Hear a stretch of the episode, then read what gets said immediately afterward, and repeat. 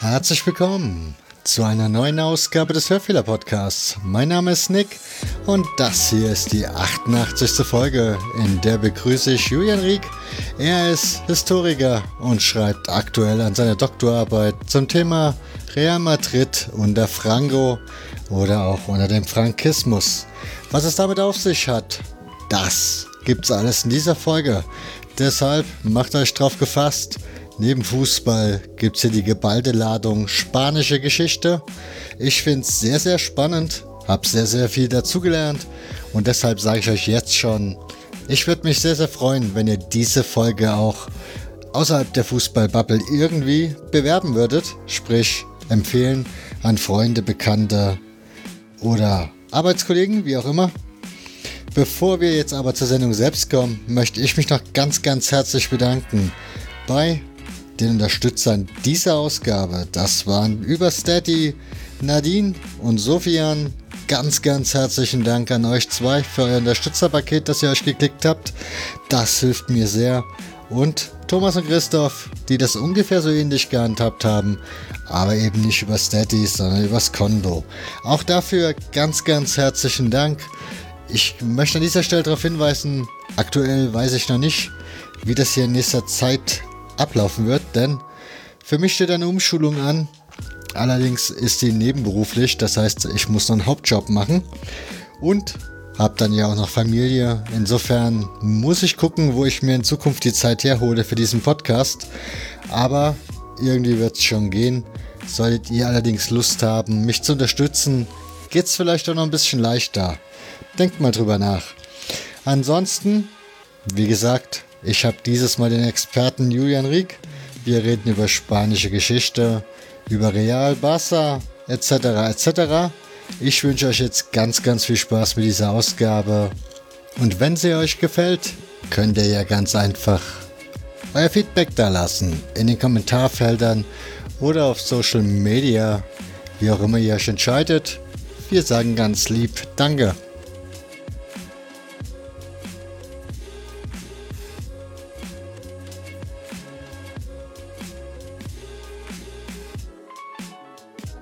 Ah, fast vergessen. Der Song ist von Biocratic, heißt Salaryman und ist erschienen unter Creative Commons Lizenz auf Bandcamp.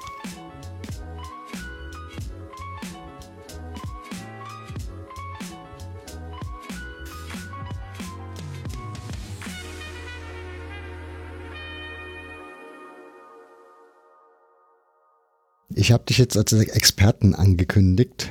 Was macht dich denn zum Experten? Ähm, ja, das ist natürlich eine hohe Hürde, die du mir da auflegst, aber ich werde es versuchen. Also ich schreibe meine Doktorarbeit in spanischer Geschichte und das Thema ist eben Real Madrid in der Franco-Zeit. Und ähm, ja, ich hoffe, dass mich das eines Tages zum Experten machen wird. Womit ich schon die erste Frage habe. Ich habe deinen Lebenslauf hier stehen von der Humboldt-Universität zu Berlin und da steht oben drüber vor deinem Namen M.A. Was bedeutet das? Ähm, das ist Magister Artium, das ist der, der normale Magisterstudiengang, den ich noch absolviert habe. Also vergleichbar mit einem Diplom im Prinzip. Man kann hier lesen, du hast 2004 dein Abitur in Neuss gemacht und hast dann 2005 angefangen mit einem Studium der politischen Wissenschaft, neueren Geschichte und Ethnologie, Altamerikanistik an der Uni in Bonn. Jetzt haben wir 2020. Ist das üblich, dass man da so lange studieren muss? Ach so, ja, ich bin, ich habe das Studium ja abgeschlossen 2012. Also ich war dann doch fertig, bevor der Studiengang auslief und die Doktorarbeit, an der ich ja jetzt sitze, das ist ja quasi etwas, was dann hinten drauf kommt. Und ich bin ja auch, man sieht ja auch, dass ich die Universität gewechselt habe. Und man kann mit Sicherheit kürzer studieren, ähm, aber es gibt auch Leute, die, die länger studieren. Also ich denke, es war noch im, im Rahmen, ja. Frage wäre, bei 2009 steht, dass du dann an der Universidad de Valencia warst, also in Spanien, wo wir ja heute auch zur Thematik hinkommen werden. Ist das so ein einfach ein Austauschjahr gewesen, wie man das so von normalen Schülern kennt?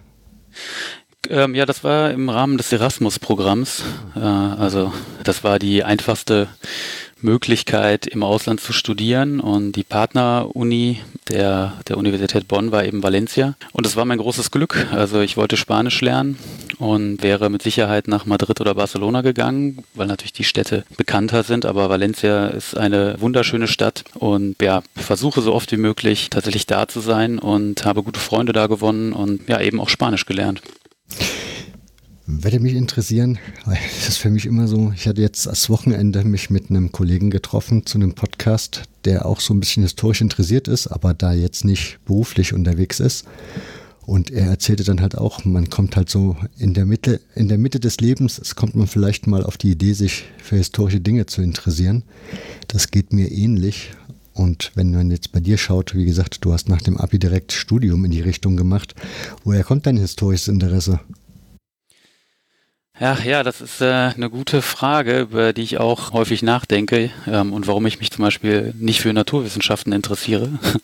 äh, das können dann vielleicht andere wiederum nicht verstehen. Das ist ja auch gut, dass die Interessen unterschiedlich gelagert sind. Aber tatsächlich im Nachhinein ist mir aufgefallen, dass es schon sehr mit dem Fußball zu tun hat. Also weil ich von klein auf Fußball begeistert war und ja mich an die ersten, ja, an die WM 1990 erinnern kann und, und gleichzeitig auch für Fußballgeschichte. Also welche Fußball-WMs gab es vorher? Wer war Weltmeister? Weltmeister davor? Warum ist Deutschland zum dritten Mal dann Weltmeister geworden? Und was waren die ersten beiden? Und ich glaube, so langsam hat sich das entwickelt. Und wenn ich als Kind gelesen habe, dann waren es Fußballgeschichten. Und einige davon spielten eben auch in äh, anderen Jahrzehnten und da sah die Lebensrealität der, der Kinder, die da beschrieben wurden, ganz anders aus. Und ich glaube, ähm, diese Kombination hat dann dazu geführt, dass ich wissen wollte, wie es in anderen Jahrzehnten und Epochen zugegangen ist.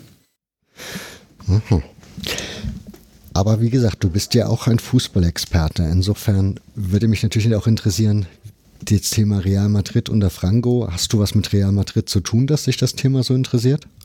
Ja, indirekt durch die natürlich ähm, durch dieses Studium in Spanien habe ich war ich natürlich auch in Valencia im Stadion und fängt an sich über den spanischen Fußball zu informieren. Ich muss sagen, dass meine Sympathien eigentlich gleich verteilt waren. Also das war das äh, Jahr, in dem Pep Guardiola beim FC Barcelona diesen überragenden Fußball hat spielen lassen und die waren so dominant mit diesem Ballbesitzfußball, dass für mich da gleich die Sympathien verteilt waren und Real Madrid tatsächlich für mich eher eben ja, Antipathien hervorgerufen hat. Und das liegt eben auch daran, dass man so, naja, so ein bisschen hatte ich dann schon auch zu den historischen Begebenheiten was gemeint zu erfahren und bin eben auch davon ausgegangen, dass Real Madrid eben der Franco-Club war. Und für mich als jemand, der eben politisch interessiert ist und sich ganz und gar nicht auf Seiten äh, ja, des Faschismus sieht, sondern das quasi auch als Lebensaufgabe sieht, dass das nicht wieder passiert, konnte ich ja nicht Real Madrid-Fan sein.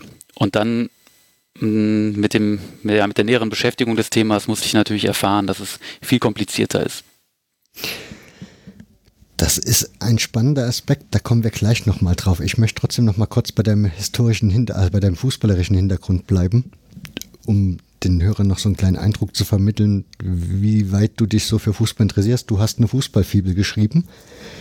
Die behandelt allerdings nicht Real Madrid, sondern zu welchem Verein? Äh, Fortuna Düsseldorf, meinem, meinem Herzensverein tatsächlich. Das wäre die Frage. Du, ich habe ja gesagt, du bist hast ein neues dein Abitur gebaut. Von daher, das liegt ja bei Düsseldorf. Das heißt, das ist so dein lokaler Fußballverein und da war dann auch schon direkt dein Herz immer.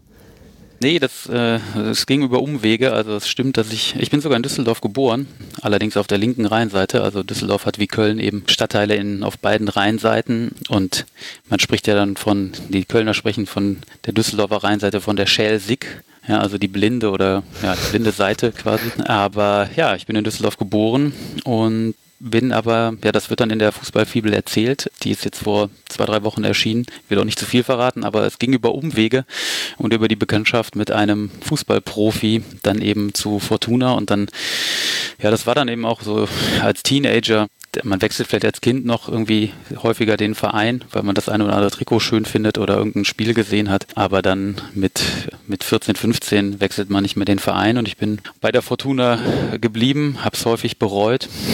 Aber ja, es lässt einen dann nicht mehr los.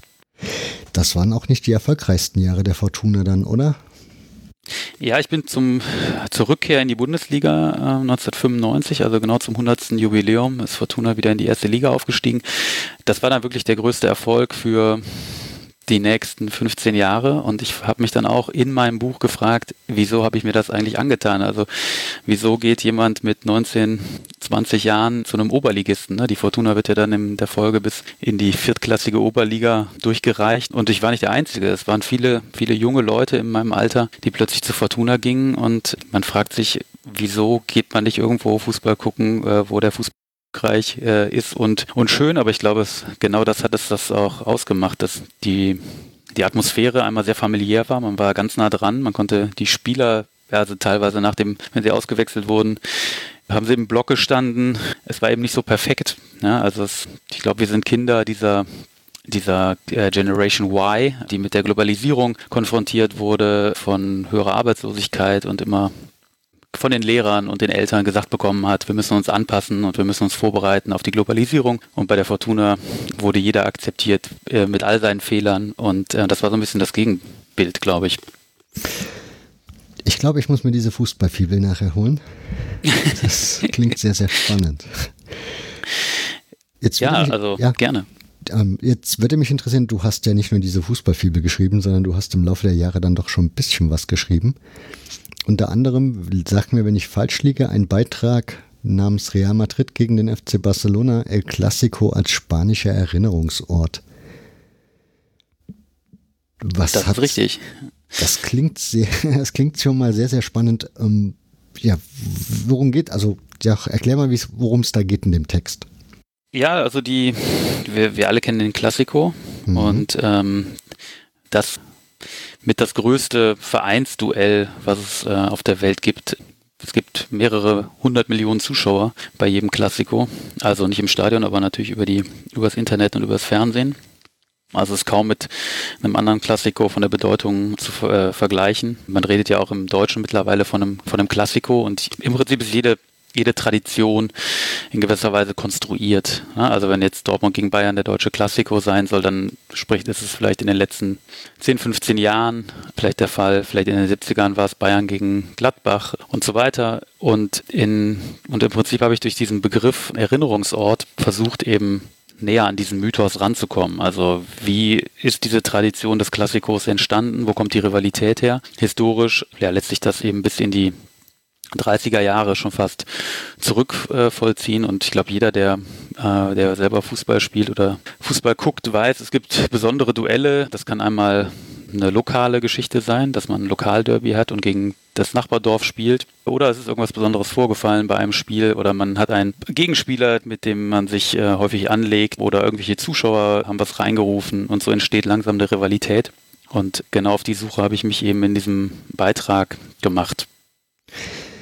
Wir werden, also jetzt werden die Hörer wahrscheinlich ganz viele Fragen haben, ich theoretisch auch, aber ich weiß ja, dass ich die noch stellen kann gleich. Insofern springe ich einfach mal weiter, denn du hast noch etwas geschrieben und das zeigt dann vielleicht noch ein anderes Interesse deinerseits, nämlich das ist Eldorado die kolumbianische Division Major zwischen nationalem Verband, FIFA und Bürgerkrieg. Wie kommst du zu dem Thema? Ja, klingt natürlich erstmal ganz weit weg von dem, was ich eigentlich mache. Was hat das mit dem spanischen Fußball zu tun? Und zwar ähm, habe ich im FIFA-Archiv recherchiert. Ich war 2017 im Frühjahr ähm, bei der FIFA in Zürich und ähm, hatte gar nicht, ja, wenn man FIFA hört, dann, dann denkt man an eine große Institution, die jetzt vielleicht Historiker nicht so positiv aufgeschlossen ist, aber ich habe einen sehr netten äh, Archivar angetroffen, der mir bereitwillig die, ja, die, das Archiv geöffnet hat und ich wollte äh, einfach sehen, es gibt einen Auslöser für die Rivalität zwischen Real Madrid und dem FC Barcelona und das ist der Transfer von Alfredo Di Stefano.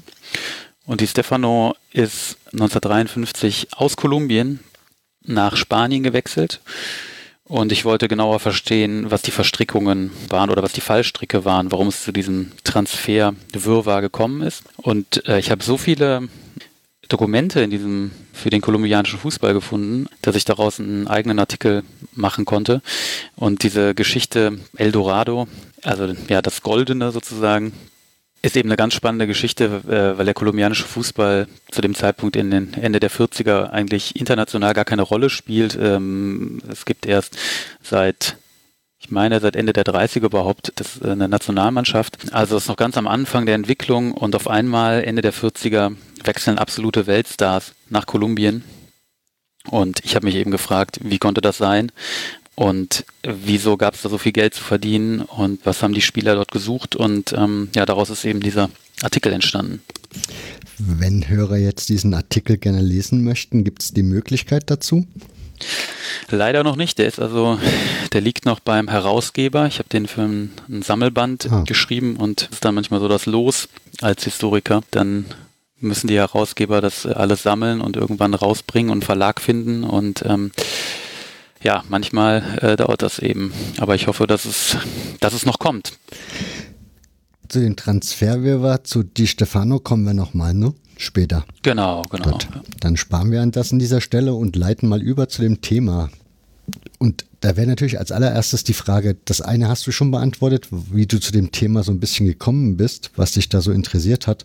Was mich interessieren würde, was war dein Stand, als du angefangen hast mit dem Thema? So für dich selbst. Ja, also der war, der war ähnlich, wie er, glaube ich, äh, wenn man sich jetzt nicht ganz so intensiv mit dem Thema auseinandersetzt, bei vielen vorherrscht. Also, dass es eben eine ganz klare Trennung gibt zwischen dem Regimeclub Real Madrid und dem dem Club, der durch das Regime benachteiligt wurde, dem FC Barcelona. Ja, jedes Mal, wenn der, wenn der Klassiko ansteht, äh, erscheinen Tageszeitungen, Fußballmagazinen Artikel genau zu diesem Thema und oder auch mittlerweile Podcasts, wo immer wieder die Geschichte erzählt wird, dass und damit wären wir dann eben schon bei dem einen Mythos, dass beim bei einem Klassiko der ein äh, Uniformierter in die Kabine von, vom FC Barcelona gekommen sei und mit vorgezogener Waffe, also es wird dann immer auch schön ausgeschmückt, den Spielern gedroht haben soll, wenn ihr hier nicht verliert, dann was auch immer. Ja, dann landet ihr im Gefängnis oder werdet ihr erschossen oder was. Also da ist dann der Fantasie keine, sind keine Grenzen gesetzt. Und das hatte ich auch mal irgendwo gelesen und nicht hinterfragt, was man als Historiker nie tun sollte. Also man sollte immer gucken, wo kommen die Quellen her, wo kommen solche Geschichten her. Aber es hat sich, es gibt einfach Mythen, die sich so lange halten. Sie werden dann irgendwann werden sie mal hinterfragt und dann muss es eben eine Öffentlichkeit geben, die sich dafür interessiert und eben auch solche Mythen abändert. Und ja, das war mein Stand damals auch. Und mittlerweile sehe ich das halt ganz anders und bin auch froh, dass du mich einlädst und ich ein bisschen was vielleicht dazu beitragen kann, dass solche Mythen äh, irgendwann mal verschwinden. Und das vor allen Dingen die Grauzonen, also das Leben erleben wir ja wahrscheinlich in unserem eigenen Leben täglich, dass, äh, dass das Leben nicht schwarz und weiß ist, sondern dass es immer Grauzonen gibt und ähm, sowas natürlich in der, in der Geschichte auch. Aber ich glaube, gerade beim Fußball sehnt man sich nach dem, ja, nach einem, nach einem Gegner, ohne einen, einen Gegner, an dem man sich abarbeiten kann, würde der Fußball so nicht funktionieren. Und man will natürlich immer auf Seiten der Guten sein und sieht halt im, in dem Rivalen immer das Schlechte oder das Böse. Und das, ähm, und deswegen glaube ich, dass im Fußball gerade gesellschaftliche Konflikte eben auch dass man die eben mitnimmt ins Stadion und die aufs Spielfeld projiziert, auch wenn sie dort gar nicht ausgetragen werden eigentlich. Wohl wahr wäre die Frage, ich habe dich ja jetzt schon gefragt, wie du zu dem Thema so gekommen bist, also wo dein Wissensstand war. Jetzt wäre natürlich, jetzt nehme ich mal an, so als Historiker, wie du schon gesagt hast, guckt man nach der Quellenlage. Hat es niemanden gegeben, der sich mit dem Thema bis dahin ernsthaft auseinandergesetzt hat und da wirklich mit historischer Forschung drangegangen ist? Hat es gegeben, aber äh, man muss sagen, dass die Sportgeschichtsforschung nicht nur in Spanien sondern eben auch in anderen äh, Ländern eben ja nicht ganz ernst genommen wird von den ja, normalen Historikern, in Anführungsstrichen normal, also an den, den Politikhistorikern. Ähm, Immer wieder wird natürlich gesagt, ja, der Sport ähm, ja, da macht jemand sein, sein Hobby sozusagen zum Beruf, ja, wenn er Fußballhistoriker ist und man ist lange nicht ernst genommen worden. Man muss ja nur gucken, wie lange es gedauert hat, bis der DFB seine Geschichte im Nationalsozialismus hat aufarbeiten lassen. Also das ist ja erst im Jahr 2005 der Fall gewesen, dass da eine Studie erscheint und das war überhaupt, also seitdem ist zwar einiges passiert, aber es ist eben auch noch viel zu tun und das gilt für viele ähm, Vereine in Deutschland und das gilt umso mehr nun für Vereine in Spanien Und einmal, weil natürlich die Franco-Diktatur noch nicht so lange zurückliegt, erst seit 1975, also 30 Jahre nachdem der Nationalsozialismus ähm, in Deutschland besiegt wurde und auch, dass das Interesse in der spanischen Öffentlichkeit nicht in dem Maße vorhanden ist. Also wenn heutzutage ein Unternehmen seine Archive nicht öffnet in Deutschland, äh, wenn es um den Nationalsozialismus geht, dann kann man eben eine Öffentlichkeit aufbauen. Über Presse äh, kann man Druck machen, dass sie dann doch eine Historikerkommission berufen. Und in Spanien ist es leider eben nicht so. Da ist eben natürlich die, die Quellenlage sehr problematisch. Gleichzeitig sind natürlich immer mehr Zeitzeugen, die einfach nicht mehr leben und deswegen wird es natürlich immer schwieriger. So, jetzt sitze ich hier in Deutschland und sage, ich möchte dieses Thema recherchieren. Wie bist du da dran gegangen? Ja, ich habe erstmal geguckt, was es gegeben hat an, an Literatur. Und es gibt durchaus ähm, zwei, zwei Autoren, die wissenschaftlich daran gegangen sind. Das können wir mit Sicherheit in die, in die Shownotes nachher packen. Das ist beides mal auf Spanisch erschienen und es sind kurze Artikel, 20, 30 Seiten. Und also die kann man, kann man gut lesen, ähm, sind aber auch schon was älter. Und es gibt eine Chronik von Real Madrid aus dem Jahr 2002. Und diese Chronik geht recht kritisch mit der Geschichte um, was auch dazu geführt hat, dass diese Chronik, die eigentlich von Real Madrid in Auftrag gegeben wurde, 2002, dass die von der Real Madrid Stiftung nicht vertrieben wurde. Also die ist dann irgendwann wirklich auf dem in, dem, in den Antiquariaten gelandet, weil der Vereinsführung das zu kritisch war. Das hat es gegeben, aber das ist wie gesagt ja, mittlerweile 20 Jahre alt. Ich habe dann geguckt, wie, wie ist, die, wie ist die Situation im Archiv. Gibt es ein Archiv von Real Madrid und das hat viel Zeit in Anspruch genommen. Und äh, am Ende habe ich es aber tatsächlich geschafft, bei Real Madrid ins Archiv zu kommen was tatsächlich mm, in, auch in, bei anderen Vereinen nicht einfach ist. Also ich war jetzt vor kurzem wieder in Spanien und wollte bei Athletic Bilbao ins Archiv und da hat der Archivar mir gesagt, dass die, dass der Vorstand, seitdem es diesen Vorstand gibt, die werden ja mal für vier, fünf Jahre gewählt, dass noch nie jemand, kein, kein Historiker ins Archiv gekommen ist, während dieser Vorstand ja seine Amtsperiode ausgeübt hat. Wenn du sagst, das hat viel Zeit in Anspruch genommen, was heißt das? Also an wen hast du dich da gewendet und wie darf ich mir so ein Archiv vorstellen? Ich meine, bei Real Madrid stelle ich mir jetzt irgendwie so Glitzer vor und nicht irgendwie in so einem Gewölbekeller. Von daher, wie war da so die Realität? Ähm, ja, also es ging über viel, sagen wir mal, Klinkenputzen. Ähm, also so ganz klassisch alle möglichen Leute angeschrieben, die irgendwas damit zu tun haben könnten. Das wäre jetzt noch eine sehr komplizierte Geschichte, aber ich habe wahrscheinlich ein bisschen Glück gehabt und bin irgendwann an die, an die richtigen Leute geraten. Ich habe eben diese beiden Aufsätze genannt. Einer von den beiden Sporthistorikern ist eben nicht ins Archiv gekommen. Das schreibt er auch, dass man ihn nicht gelassen hat. Warum sie mich reingelassen haben, kann ich am Ende nicht, nicht genau beurteilen.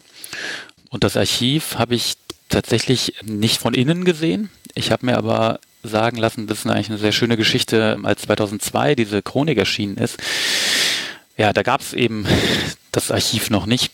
Und zwar hat mir der Historiker, der diese Chronik mitverfasst hat, das sehr bildlich erzählt.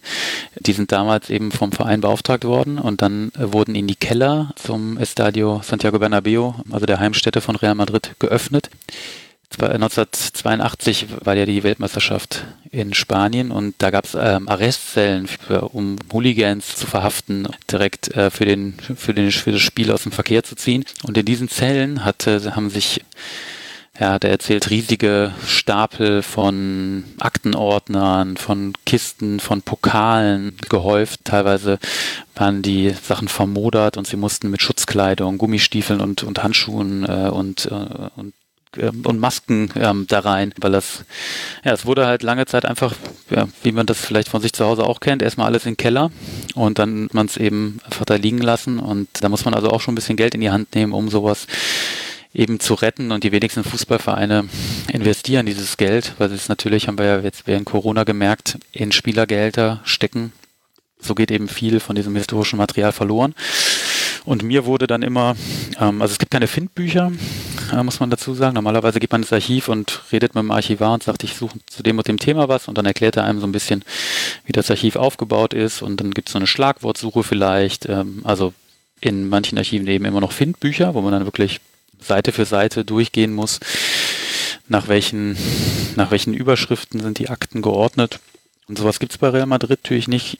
Aber ich konnte eben ungefähr nach den Funktionären suchen. Also die hatten, die Funktionäre haben eben ihren Nachlass ähm, dort gelassen. Und so bin ich erstmal durch die Nachlässe der einzelnen Funktionäre gegangen.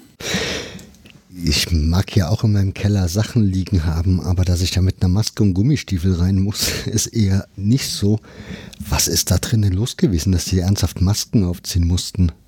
Ja, die wussten halt nicht, wenn ein Wassereinbruch war oder das ähm, ja, passiert ja, ne? wenn, es irgendwie starke Regenfälle sind und irgendwie das Wasser von unten vielleicht auch durch die Kanalisation drückt ähm, oder es einfach ein feuchter Keller ist, die werden den, den nicht so isoliert haben unter dem Stadion.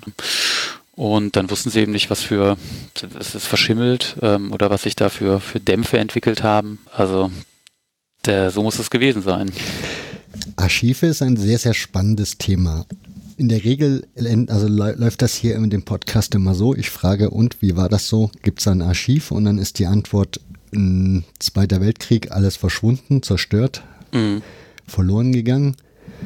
Und meistens, viele Vereine haben auch gar kein wirkliches Archiv, sondern irgendwie nur so ein bisschen was zusammengesammeltes, was noch irgendwie übrig geblieben ist. Wie ist das da in Spanien? Also, du hast ja jetzt gerade schon so ein bisschen erzählt, das klang so, als wäre da viel Material übrig geblieben. Ja und nein. Also auch der Bürgerkrieg hat, hat seine Spuren hinterlassen. Also das Archiv von, von Real Madrid ist alles, was vor 1939 äh, stattgefunden hat, ist verschollen. Also es ist nicht klar, wo es ist. Ähm, vielleicht findet man das in 50 Jahren irgendwo oder es ist längst im, irgendwo im, im Papiermüll ähm, verschwunden oder in irgendeinem Keller. Das ist halt immer das Los. Fußballvereine haben lange ähm, nicht begriffen, was, was sie für einen Wert auch mit dieser, die, mit ihren Akten und ihren Pokalen und ihren Trikots und sowas haben. Also das hat eben lang gedauert. Also wie gesagt, das, der DFB hat auch bis, bis zu dieser Studie 2005, bis die dann erschienen ist, ich glaube, bis auf eine Historikerin niemanden ins Archiv gelassen. Also die Fußballvereine haben eben auch die Befürchtung, dass da Sachen gefunden werden, die ihnen eben nicht gut zu Gesicht stehen und dass das eben gegen die Erzählung dann eigentlich eingesetzt werden kann, die die Vereine von sich selber erzählen. Also Real Madrid würde ja jetzt nicht an die Öffentlichkeit gehen und sagen, wir waren übrigens der, der Franco-Club und äh, damit quasi offen umgehen, sondern sie würden immer versuchen, diese Erzählung ähm, selber in der Hand zu behalten und ähm, die eben so abzuändern, dass sie zu ihrem Vorteil genutzt werden kann. Aber das machen eben an alle Vereine. Also der FC Barcelona genauso. Ich war jetzt vor kurzem in Porto beim FC Porto und da wird versucht, den FC Porto als den Oppositionsclub, der zum Salazar-Regime ähm, in Portugal darzustellen, der, der von den Schiedsrichtern äh, benachteiligt wurde, systematisch. Also es ist die gleiche Erzählung, die der FC Barcelona im Prinzip ähm, auch hat. Okay, ein sehr, sehr spannender Punkt da. Aber steigen wir mal richtig in das Thema ein. Real unter, der, also unter Franco. Vielleicht mal so ein bisschen Grundlagenkenntnisse erstmal, dass wir so ein bisschen reinkommen. Wer ist Franco gewesen und vor allen Dingen, was, wie kam es zu der Diktatur? Ja, also Francisco Franco war ein spanischer General, ähm, der sich im Sommer 1936 am, an einem Putsch gegen die gewählte spanische Regierung beteiligte. Dieser Putsch scheitert und daraus entwickelt sich eben der spanische Bürgerkrieg. Also Franco sitzt im Prinzip mit seinen Truppen in Nordafrika, ähm, wo die äh, spanische Fremdenlegion gewesen ist, die er eine Zeit lang äh, angeführt hatte. Ja, im Prinzip kommt jetzt der deutsche Nationalsozialismus mit da rein, denn die Deutschen helfen eben, diese Truppen aus spanische Festland zu überführen, denn die, die Luftwaffe und große Teile der Marine bleiben loyal zur Republik. Und ja, aus diesem Putsch entwickelt sich dann eben der, dieser spanische Bürgerkrieg, der bis 1939 dauert, also wirklich Hunderttausende von Opfern fordert. Und die Franco-Diktatur wird dann zu einer der längsten Diktaturen des 20. Jahrhunderts in Europa. Ähm, Je nachdem, wie man jetzt rechnet, ähm, kommt man auf über 40 Jahre, denn manchen Regionen eben schon ab 1936 und von einer, ja, es gibt erst 1978 eine, eine demokratische Verfassung wieder. Und Franco stirbt 1975 eben im, im Bett, wie die Spanier immer sagen. Also er ist nicht irgendwann aus dem Amt gedrängt worden, sondern die Diktatur geht quasi mit seinem, mit seinem Tod erst zu Ende und fordert auch nach 1939 äh, noch ähm, über 100.000, also 130.000 ähm, Opfer wahrscheinlich durch Erschießungen. Also eine wirklich der, der brutalsten Diktaturen. Wie muss man sich die vorstellen? Also wie sah die für den Spanier im Alltag aus? Ja, das ist eigentlich wie natürlich wie in jeder Diktatur ganz unterschiedlich. Diktaturen, und das ist vor allen Dingen in den letzten Jahren in der historischen Forschung herausgearbeitet worden, funktionieren nicht so wie, wie, wie wenn man das häufig so in ähm, meint, dass von oben Diktator mit einer kleinen Führungsklicke nach unten durchregiert durch Gewalt. Das natürlich auch. Also Gewalt ist immer ein ein, äh, ein Mittel, was im Frankismus eingesetzt wurde bis zum Schluss. Also bis 1975 werden politische Gegner hingerichtet. Bis in die 70er Jahre werden sie noch erdrosselt, also auf wirklich mittelalterliche Art und Weise. Aber gleichzeitig natürlich funktionieren Diktaturen auch durch Beteiligung der Bevölkerung. Also keine Diktatur kann lange überleben, wenn sie sich nicht einen Teil der Bevölkerung äh, oder die, die Zustimmung eines Teils der Bevölkerung sichert. Und das hat der Frankismus vor allen Dingen dann Ende der 50er, Anfang der 60er Jahre durch ein vergleichsweise großes Wirtschaftswachstum geschafft, durch einen gewissen mm, Aufschwung, einen vielleicht teilweise auch nur vermeintlichen Aufschwung. Also man muss sehen, dass bis in die 50er Jahre hinein Menschen gehungert haben ähm, in Spanien, noch als, als Auswirkung des spanischen Bürgerkriegs. Aber natürlich auf der anderen Seite viele Profiteure mit dabei, mit dabei waren in der, in der Diktatur.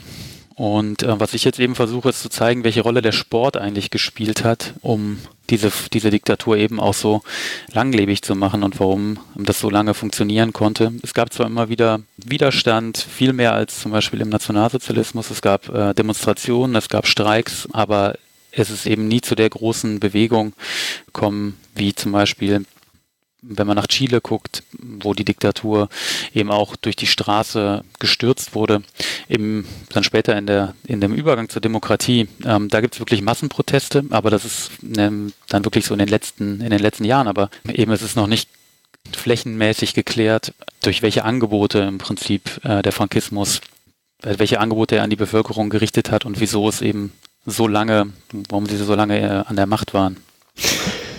Das wäre jetzt die nächste Frage gewesen, weil du gesagt hast, der ist im Bett gestorben. Warum hat's dann, warum kam da niemand, so ein Nachfolger, der das einfach weitergeführt hat? Warum ging es dann auf einmal wieder zurück zur Demokratie? Der eine Grund ist, dass dieses Regime sich im Prinzip in eine in eine Sackgasse ähm, äh, begibt durch, durch die Reformen, die sie anstrengt. Das ist ganz interessant. Das ist die sogenannte Tocqueville-These. Also je, je weiter eine Diktatur ähm, äh, quasi Lockerungen bewirkt. Also es gibt zum Beispiel eine, bis 1966 gab es eine Vorzensur und dann ähm, wird die Zensur quasi abgeschafft und auf einmal können in den Zeitungen bestimmte Meinungen ges geschrieben werden, die davor un undenkbar waren. Gleichzeitig ist es eben Mitte der 70er Jahre einfach nicht mehr zeitgemäß, dass es in Europa ähm, eine noch eine faschistische Diktatur gibt. Also ich würde den Frankismus durchaus als eine faschistische Diktatur ähm, bezeichnen, auch wenn der auch wenn durch diese Langlebigkeit es eben verschiedene Phasen ähm, durchmacht, aber die faschistische Partei, die Phalange oder das Movimiento, wie es später genannt wird, um auch diesen Faschismus so ein bisschen zu kaschieren, ist bis 1975 eben äh, eine Massenorganisation und hat ähm, großen Einfluss auf das ähm, Geschehen. Also haben wir einmal den außenpolitischen Druck natürlich, dass das sich langsam ändern muss. Franco stirbt, sein engster Vertrauter und Nachfolger wird 1973 durch die ETA ermordet. Und so ist das Regime eben, ja, das sind jetzt 40 Jahre vergangen und das ist einfach nicht mehr die Generation. Also die Jüngeren, die, die nachkommen, die erkennen schon, dass sie so nicht weitermachen können, sondern dass sie im Prinzip ihr System nur retten können, wenn sie es quasi in die Demokratie führen und gleichzeitig aber die, ähm, die Zügel in der Hand behalten. Ja, und das ist ihnen eigentlich relativ gut gelungen. Bis heute ist kein Franco-Täter vor Gericht gestellt worden. Es gibt jetzt vergangene Woche ähm, gibt es den ersten Fall, dass ein Minister, der also diese Zeit 75 bis 78 ist eben auch sehr gewalttätig, äh, dieser Übergang zur, zur Demokratie äh, mit politischen äh, Toten und Demonstrationen, die niedergeschossen werden. Und jetzt zum ersten Mal ist ein verantwortlicher Politiker eben, äh, muss vor Gericht aussagen für das, was er von 75 bis 78 ähm, getan hat. Aber davor ist eben nie jemand vor Gericht gestellt worden. Das heißt, es gab schon Menschen, die schon noch ein Interesse daran hatten, das System am Leben zu erhalten. Die, die Diktatur. Mhm. Ja, ja, auf jeden Fall. Also es gibt ja durch diese Übergangsregime, die wurden lange Zeit, äh, lange Zeit galt Spanien als der Modellfall für eine Abwicklung einer Diktatur und ähm, hin zu einem Aufbau einer, einer funktionierenden Demokratie, also indem man quasi über die Vergangenheit schweigt und die Täter amnestiert würde das eben die Demokratisierung vereinfachen. Und dieses Modell Spanien ist dann auch nach Lateinamerika exportiert worden. Ich habe eben schon mal Chile genannt, da gibt es sehr viele Parallelen. Und äh, im Prinzip haben sich viele, es gibt eben keinen Bruch, nicht wie im, im Nationalsozialismus 1945, wo äh, das Regime von außen besiegt wird und die Parteien verboten werden. Also man muss sich nur mal vorstellen, dass die, die PP, äh, also die Volkspartei Spaniens, die konservative Partei, äh, wird von sieben ehemaligen Franco-Ministern gegründet. Also das ist eben nochmal was ganz anderes als das, was an Kontinuitäten aus dem Nationalsozialismus natürlich in der Bundesrepublik, aber auch in der DDR dann vonstatten ging.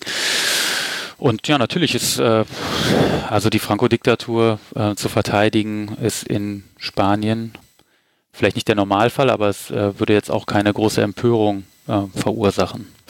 Das war jetzt gerade so meine Frage, wenn das ich bin ja zu spät geboren für diese Zeit, also ich habe davon ehrlich gestanden nie wirklich was mitbekommen. Und wenn man jetzt so nach Spanien schaut, hat man ja auch das Gefühl, das ist dort auch kein Thema, sondern Spanien ist halt ein westeuropäisches Land, wie viele andere auch. Wie weit ist das dort für die jüngere Generation, also keine Ahnung, 20, 30-Jährige, vielleicht auch 40-Jährige noch ein Thema, diese Diktatur? Und gibt es da irgendwo noch Berührungspunkte zu dem Thema? Ähm, mit Sicherheit. Also ebenfalls auch vergangene Woche hat äh, ein Gericht in La Coruña in erster Instanz entschieden, dass die Familie Franco ähm, die die Franco Sommerresidenz an den Staat zurückgeben muss. Also ähm, im Prinzip hat äh, auf Staatskosten äh, ist, hat Franco eine Sommerresidenz äh, sich einrichten lassen und die war nach 45 weiterhin in der Hand, in der Hand der, der Franco-Familie. Ähm, und das ist jetzt nur ein ein aktuelles Beispiel. Also die haben ein Millionenvermögen, allein die Familie Franco ähm, gemacht und sind nie dafür, also nicht nur für die, für die politischen Morde und äh, Hinrichtungen nie zur Rechenschaft gezogen worden. Ähm, also die Franco-Täter, sondern die Familie mh, hm, hat also nie dafür bezahlen müssen, dass sie dass sie sich eben die Fründe der Diktatur weiterhin ähm, gesichert hat. Und da das ist mit Sicherheit nicht die einzige äh, Familie, die eben enorm profitiert hat. Und, oft, und ähm, Spanien galt eben, ich habe schon mal so leicht anklingen lassen, lange Zeit als Modellfall. Ähm, das ist also der spanische Bürgerkrieg, da spricht man eben von zwei, den zwei Spanien. Also das eine reaktionäre, rückwärtsgewandte Spanien ähm, und das eine liberale, republikanische, demokratische Spanien. Und die, die Erzählung der, der Frankisten oder der, ja, der Postfrankisten, die also immer noch die Zustimmung zur, zur Diktatur ähm, haben, die würden sagen, äh, durch Franco, es gab zwar diesen Bürgerkrieg, das äh, hat viele Opfer gekostet, aber Franco hat das, hätte, hätte das Land befriedet. Ja, also das ist ihre Erzählung. Und jetzt, also in den, in den letzten 15, 20 Jahren ist eben dieser, dieser Konflikt nochmal stärker wieder aufgebrochen. Und natürlich ist es für die jüngere Generation ein ganz großes Anliegen, dass überhaupt eine Aufarbeitung dieser Diktatur stattfindet. Also wenn sie nicht juristisch stattfinden kann, dann aber zumindest eben, dass Straßen umbenannt werden.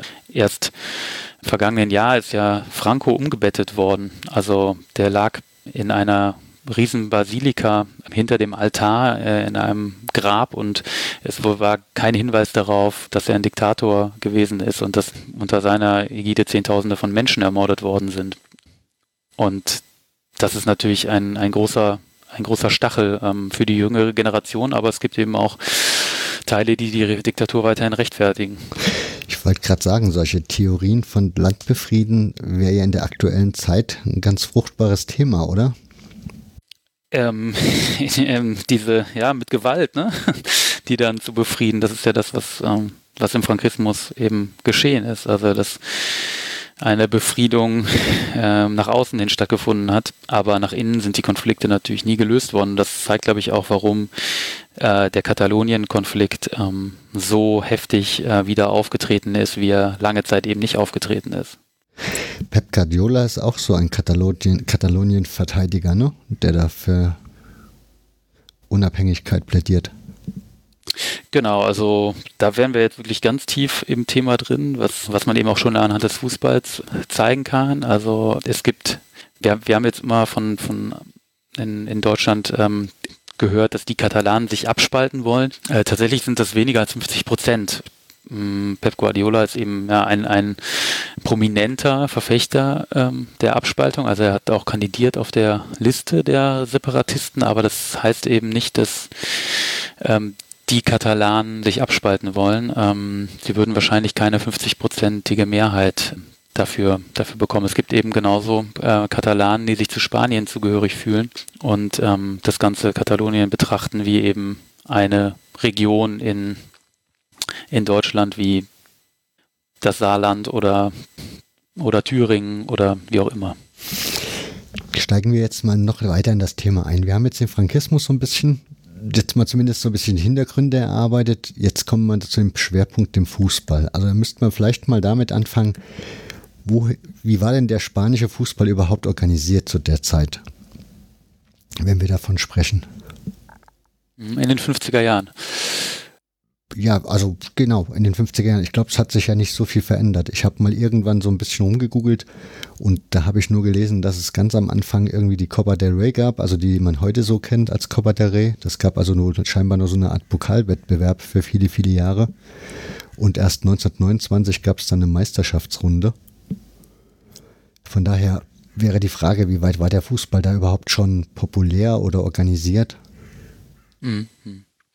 Ähm, Genau, da sind wir dann in der Vorbürgerkriegszeit. Also man kann sagen, dass Spanien eben ist in, in allen, in jeder Hinsicht im Prinzip etwas verspätet. Also es ist eine verspätete Industrialisierung. Ähm, also wenn, wenn man sich die Geschichte des Fußballs anguckt, dann ist es eben ganz wichtig, dass es ganz eng mit Industrialisierung und Urbanisierung einhergeht. Also mhm. ohne, ohne Arbeiter, die auch ein gewisses Maß an Freizeit irgendwann genießen können, würde es diese Entwicklung des Fußballs eben so nicht geben. Und die ist natürlich in England, hm, ähm, Mutterland des Fußballs, aber auch der Industrialisierung eben viel früher.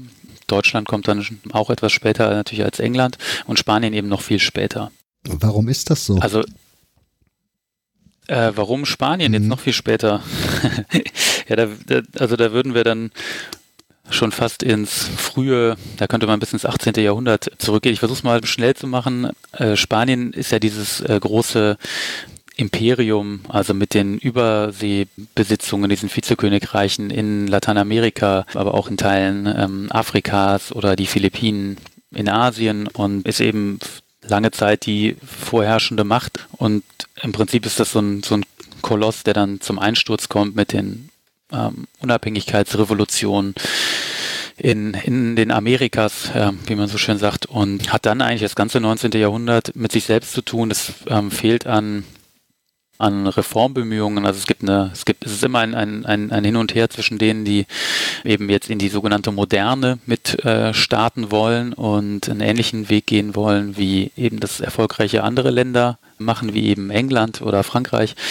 Und es gibt eben dieses ähm, ganz ähm, reaktionäre und rückwärtsgewandte, also ähm, eben das, das, es dauert in Spanien einfach viel länger, bis, bis bestimmte Reformen wie eine wie Landreform zum Beispiel äh, durchgesetzt werden oder eine Bauernbefreiung.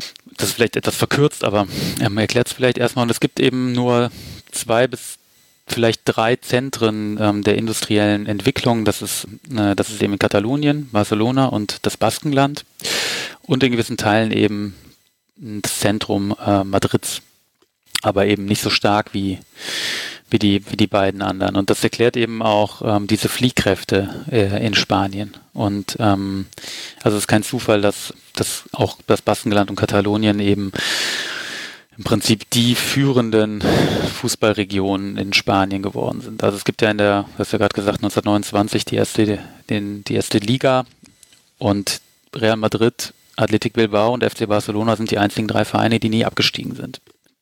Mhm. Ähm, und naja, also 1929 gibt es eine Liga. Wenn man in die Bundesrepublik guckt, dann dauert das ja bis 1963. Ähm, da ist Spanien also in dem Sinne schon sehr früh, auch dass der, der Bezahlfußball, also ähm, der Profifußball. wird ja eingeführt. Der Profi, ganz genau, Dankeschön. Der Profifußball ist schon ab 1926 ähm, eingeführt worden. Aber du hast richtig gesagt, es gibt diesen Pokalwettbewerb und der ist tatsächlich erstmal viel bedeutender als diese Liga. Also Real Madrid gewinnt in den, äh, zur Zeit der damals hießen sie dann eben nicht Real Madrid während der Republik, denn die verlieren dann diesen Titel. Ähm, Cup gewinnt, gewinnt äh, Madrid äh, zweimal in den 30ern. Das ist viel mehr wert, als ähm, den Ligawettbewerb zu gewinnen. Also das hat sich so ein bisschen gedreht. Darf ich da kurz reinbrechen, weil du sagst, dann wechseln Sie den Namen nochmal. Also Sie sind gegründet worden als Madrider FC 19, also 1904. 1902. 1902, okay. Mhm. Ah, 1904 waren Sie bei der Gründung der FIFA dabei, genau. Genau. 1902. Um, wie gesagt, unter Madrider FC. Dann kommt irgendwann der König und sagt hier, ihr dürft den Titel Real tragen. Richtig so zusammengefasst? Ganz genau, ja. Und dann müssen sie den Titel auch wieder abgeben. Genau, ja, aber das Königreich ähm, wird ja 1931 quasi gestürzt. Der König muss ins Exil und es wird eine Republik ausgerufen und damit eben auch alle königlichen Sportvereine, äh, Stiftungen, was auch immer, also alle, alle äh, Institutionen, die, äh, die dieses Real als ähm, Präfix da haben, ähm, sind eben, die, die verlieren diesen, diesen Titel. Und also vielleicht zwei, zwei, ähm, zwei Ergänzungen. Einmal dann zu dieser, zu dieser FIFA-Gründung 2004. Mhm. Das zeigt eben auch, wie der, dass der spanische Fußball noch nicht so weit war wie andere. Es gibt eben habe ich 2004 gerade gesagt? 1904. Ja, aber 1904, die Hörer wissen das. Genau, da war also 1904 die FIFA-Gründung und ähm, da gibt es keinen spanischen Fußballverband, den gibt es nämlich erst einige Jahre später und Real Madrid ist auch nicht vor Ort oder der Madrid FC ist auch nicht vor Ort 1904, sondern wird vertreten durch einen französischen ähm, Funktionär André Espire. Also da ist niemand äh, zur FIFA-Gründung nach Paris gereist, sondern das war, glaube ich, man darf sich die FIFA eben zu diesem Zeitpunkt nicht so vorstellen, wie wir sie heute ähm, kennen, als äh, dass man schon absehen konnte, was das mal werden würde, sondern das waren eben einige Herren, die sich in einem, in, in einem, in einer in einem Haus getroffen haben und auch vielleicht gar nicht wussten, was daraus mal werden, werden würde. Und ja, und dieses Real, dieses Real ist ja eben deutscher Sprachgebrauch hat sich jetzt eben durchgesetzt, wenn wir sagen Real gegen Bayern oder sowas. Ist klar, dass Real Madrid damit gemeint ist. In Spanien mit La Real ist eben La Real Sociedad San Sebastian gemeint, also ein ganz anderer Verein und man würde von El Madrid sprechen, da weiß jeder, dass Real Madrid gemeint ist. Also dieses Real hat auch in den, hat äh, zuvor gibt es äh, viele weitere Fußballvereine, die schon diesen Titel äh, besitzen. Also Real Madrid ist nicht der erste, der diesen Titel hat und es eröffnet ihm gewisse Kreise, ähm, aristokratische Kreise, aber ähm, jetzt auch keinen keinen direkten Zugang zum, zum Herrscherhaus. Also das wäre übertrieben zu sagen. Zwar waren, hat man den, den König zum Ehrenpräsidenten dann gemacht und auch seine, seine Kinder ähm, äh, sollen, sollen Fußballfans gewesen sein, aber man darf das auch nicht überinterpretieren. Jetzt habe ich eine Frage, Real Valladolid oder Real Sociedad gibt es ja auch. Jetzt muss ich gestehen, der Gedanke kam mir jetzt erst. Das heißt, ich habe das in der Vorbereitung nicht gecheckt, ob, wo die so regional liegen. Hat da irgendwie jede Region sein eigenes Real bekommen vom König? Oder wonach wurde entschieden, wer Real sein darf und wer nicht? Boah, ob, wer, das, wer das entschieden hat, also ob man, ob die Vereine quasi eine eine Bewerbung sozusagen abgeben mussten oder ob zu irgendwelchen Jubiläen äh, das vom Königshaus verteilt wurde, kann ich, kann ich auch gar nicht sagen, aber das ist völlig, das ist einfach, es gibt real in jedem, in jeder Region, da wird, wird kein Unterschied gemacht. Also da gibt es auch in, in Galizien und auch in, im Baskenland gibt es eben Vereine, aber wir müssen uns halt eben auch vorstellen, dass in den 1920er Jahren der Fußball eben noch viel mehr durch eine gesellschaftliche Spaltung geprägt ist, gerade in Spanien. Also wir, das ist ja immer noch eine Monarchie. Ähm, in Deutschland ist es in den 20er Jahren ja auch äh, sehr stark, ist der Fußball geprägt durch es gibt den Arbeitersport, es gibt den Religi es gibt quasi den, ähm, ja, der, der, Sport ist ja nicht religiös, aber es ist quasi äh, über, ähm, über die Kirchen organisiert. Ne? Mhm. Die DJK zum Beispiel, Deutsche Jugendkraft, äh, ist eine katholische, katholischer Sport. Es gibt den jüdischen äh, Sport in Deutschland. Also das ist viel stärker sozial geprägt und in Spanien eben noch mehr durch diese, durch diese, ähm, durch dieses Königreich eben noch. Jetzt, du hast vor uns gesagt, Real hat diesen Titel dann aberkannt bekommen. Also als das dann vorbei war mit der Monarchie, hat man gesagt, nichts mehr Real. Aber heute laufen die Vereine ja auch wieder alle unter Real und auf. Ist das jetzt einfach ja nichts Besonderes mehr sozusagen dieser dieser Name oder wie sieht man das? Also wie betrachtet man das so in Spanien? Ich meine, ein königliches Berlin wäre jetzt ein bisschen erstaunlich. Also das wäre, ich glaube, nicht gut ja. zu verkaufen in Deutschland. Hm, naja, wenn ich mir angucke, ähm, dass in Berlin das, das äh, Hohenzollern-Schloss wieder aufgebaut wurde, dann weiß ich nicht, ob das nicht bald wieder vielleicht der Fall wäre oder wenn Leute mit Kaiserreichsfahnen den Reichstag versuchen zu stürzen und sagen, wir wollen den Kaiser zurück. Da wird man manchmal anders, aber ja, soweit ist es noch nicht. Man muss wissen, dass Franco nach dem, nach dem Bürgerkrieg äh, Spanien wieder zur Monarchie macht, zur Monarchie ohne König.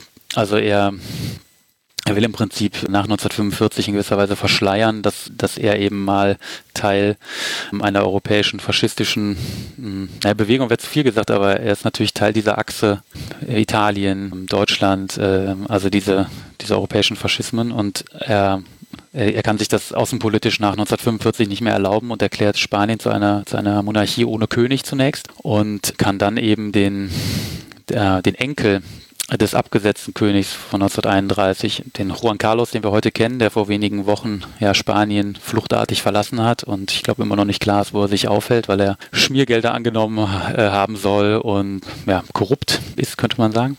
Und der wird dann eben zum Nachfolger von Franco aufgebaut. Also Spanien ist offiziell eine Monarchie bis, ja, bis heute, ja. Also vergisst man vielleicht manchmal. Und man sieht, wie wenig das dann heute noch tatsächlich damit zu tun hat, dass nämlich der aktuelle König ja Fan von, von Atletico ist, also dem Arbeiterverein eigentlich in Madrid. Das hätte er sich vor 100 Jahren nicht, äh, nicht erlauben können. Ich glaube, Atletico wird auch nochmal hier Thema werden, bestimmt in dieser Folge, könnte ich mir vorstellen. Kommen Könnte wir mal, sein. kommen wir mal jetzt zu dem Thema als solches. Wie gesagt, wir haben jetzt beide Punkte so ein bisschen aufgearbeitet. Kommen wir noch mal ganz am Anfang dieses Podcasts. Da habe ich dich ja gefragt, wie bist du jetzt da dran gegangen? Da hast du so ein bisschen erzählt.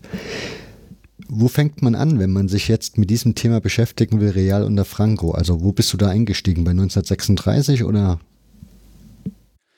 Ja, das ist eben die Problematik dann der, der Quellen, ne? auf welche muss ja meine Arbeit dann eben auf, auf Quellen stützen und ähm, häufig steht und fällt dann das Thema eben mit der, mit der Quellenlage und die, ich habe es noch nicht ganz entschieden, wo ich, natürlich wäre es sehr interessant, eine Studie zu machen und zu sagen, okay, ich fange 1930 an, gucke mir, wie ist der Übergang von der Monarchie zur, zur Republik, zur Demokratie und was passiert dann mit dem Ausbruch des des Bürgerkriegs und dann auch dem Ende des Bürgerkriegs, denn während des Bürgerkriegs wird der Sport eben gewerkschaftlich dann organisiert in der mhm. republikanischen Zone.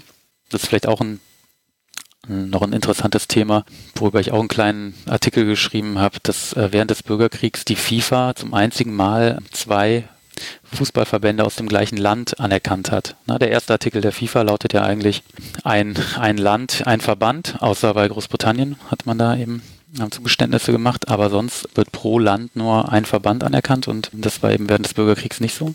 Und dann eben zu gucken, wie ändert sich dann alles mit, mit, dem, mit dem Einsetzen des Frankismus? Da wird der Sport nämlich auch neu organisiert und zwar über die faschistische Partei, die Phalange, die ich eben schon angesprochen habe. Also ähm, das ist halt auch Vorbild des äh, italienischen Faschismus und des äh, deutschen Nationalsozialismus, wird der Sport eben über die Partei in gewisser Weise organisiert. Und in Spanien war eben der Fall, dass man sich den Einfluss dadurch gesichert hat, dass mindestens zwei Mitglieder des Vorstandes auch Mitglieder der, dieser Staatspartei äh, sein mussten. Ne? Und deswegen wäre es natürlich interessant zu sehen, wie gehen diese Systemübergänge vonstatten. Da reichen bei mir aber die Quellen einfach leider nicht aus, weil eben die Archive das nicht hergeben. Und deswegen habe ich mich auf die Zeit eigentlich fokussiert, in der Real Madrid erfolgreich ähm, wird. Und das geschieht ja Mitte der 50er Jahre, indem sie den Europapokal der Landesmeister fünfmal in Folge gewinnen. Und damit setzt auch tatsächlich, kann ich das ganz gut nachvollziehen, in den, in den staatlichen Archiven eben auch, setzt wirklich das Phänomen ein, dass es extrem viele Akten gibt über Real Madrid. Also es hat mich wirklich auch überrascht und mich auch nochmal in meinem Thema bestärkt, dass Real Madrid, ich ist glaube ich nicht übertrieben, wenn ich sagen würde, dass alle anderen Sportarten zusammen ungefähr so viel, so viel Aktenpapier ähm, im Archiv haben wie, wie alleine Real Madrid. Da ist also, aber auch viel Nonsens dabei, oder? Das kommt darauf an, wie, man es liest. Also vielleicht ist das wirklich dann so der, der Einstieg jetzt in das richtige Thema, denn es musste, gerade in den 40er Jahren, was der Staat ist sehr reglementiert, wer ins Ausland reisen darf, zu welchen Sportwettkämpfen. Also ich habe, da ist Tontaubenschießen dabei, da ist also Schachspielen, jedes Schachspiel, was im Ausland stattgefunden hat, musste genehmigt werden vom Außenministerium. Also da hat dann der Schachverband hat dann einen Brief an den Sportverband geschickt, also die, die, die Phalange, die Staatspartei, und die haben dann beim Außenministerium nachgefragt, wie sind die Beziehungen zu diesem Land und was müssen wir beachten. Und dann haben die gesagt, ihr dürft nach, hm, sagen wir mal, Polen nur reisen, wenn es ein Pflichtturnier ist. Ja, und das selbst beim Schach. Also da, das klingt vielleicht erstmal banal, aber zeigt eben, was für eine Bedeutung der Sport für das Regime ähm, schon sehr früh hatte. Das Bild ist für mich noch nicht ganz rund. Ich muss mal nach, also ich bin ja ein Kind der DDR, das heißt, für mich ist das immer alles leicht verständlich und es klingt so ein bisschen nach DDR. Deswegen würde ich gerne mal, also ich wahrscheinlich wirst du als Historiker jetzt die Hände über den Kopf zusammenschlagen, aber das irgendwie versuchen, weil die meisten Hörer werden auch mit der Diktatur der DDR wahrscheinlich noch am ehesten was anfangen können, so als historisches Wissen. Das klingt, da durfte man denn aus, aus Spanien raus. Also durfte man reisen, wie man wollte, als Verein? Äh, nee, also ähm, jede Reise ins Ausland musste genehmigt werden und wenn, ich habe tatsächlich Briefe gefunden, ich kann ja nicht mehr genau die Sportart sagen, es war, ich glaube es war Pilot Basque, also dieses Pelota, also so ein, ein, ein Ballspiel, baskisches Ballspiel. Da sind eben zwei Spieler mit einem Touristenvisum nach Italien gereist und dann hat die Botschaft mitbekommen, dass die aber dass sie bei einem offiziellen Turnier teilgenommen haben. Das gab dann keine Gefängnisstrafe, aber es gab Ärger. Es gab einen, einen Brief, wo drin stand, dass sie dürfen nicht sie als Tourist ausreisen, wenn sie an so einem Turnier teilnehmen. Das heißt, da gab es ein Ministerium, das hat sich komplett um den Sport gekümmert. Nee, es gab, also das, was ich gerade ähm, schon mal versucht habe zu, zu, zu zeichnen, dass mm, im Prinzip der immer die einzelnen, es gibt im Prinzip einen Sportbund, den gibt es ja in Deutschland auch, also einen mhm. Dachverband, der ähm, der verschiedenen Sportarten und im Prinzip war das, das war eben sehr hierarchisch aufgebaut. Jeder Verein war Mitglied in seinem, in, jetzt sind dann in dem Fall der Fußball, der Fußballverband der spanische Fußballverband.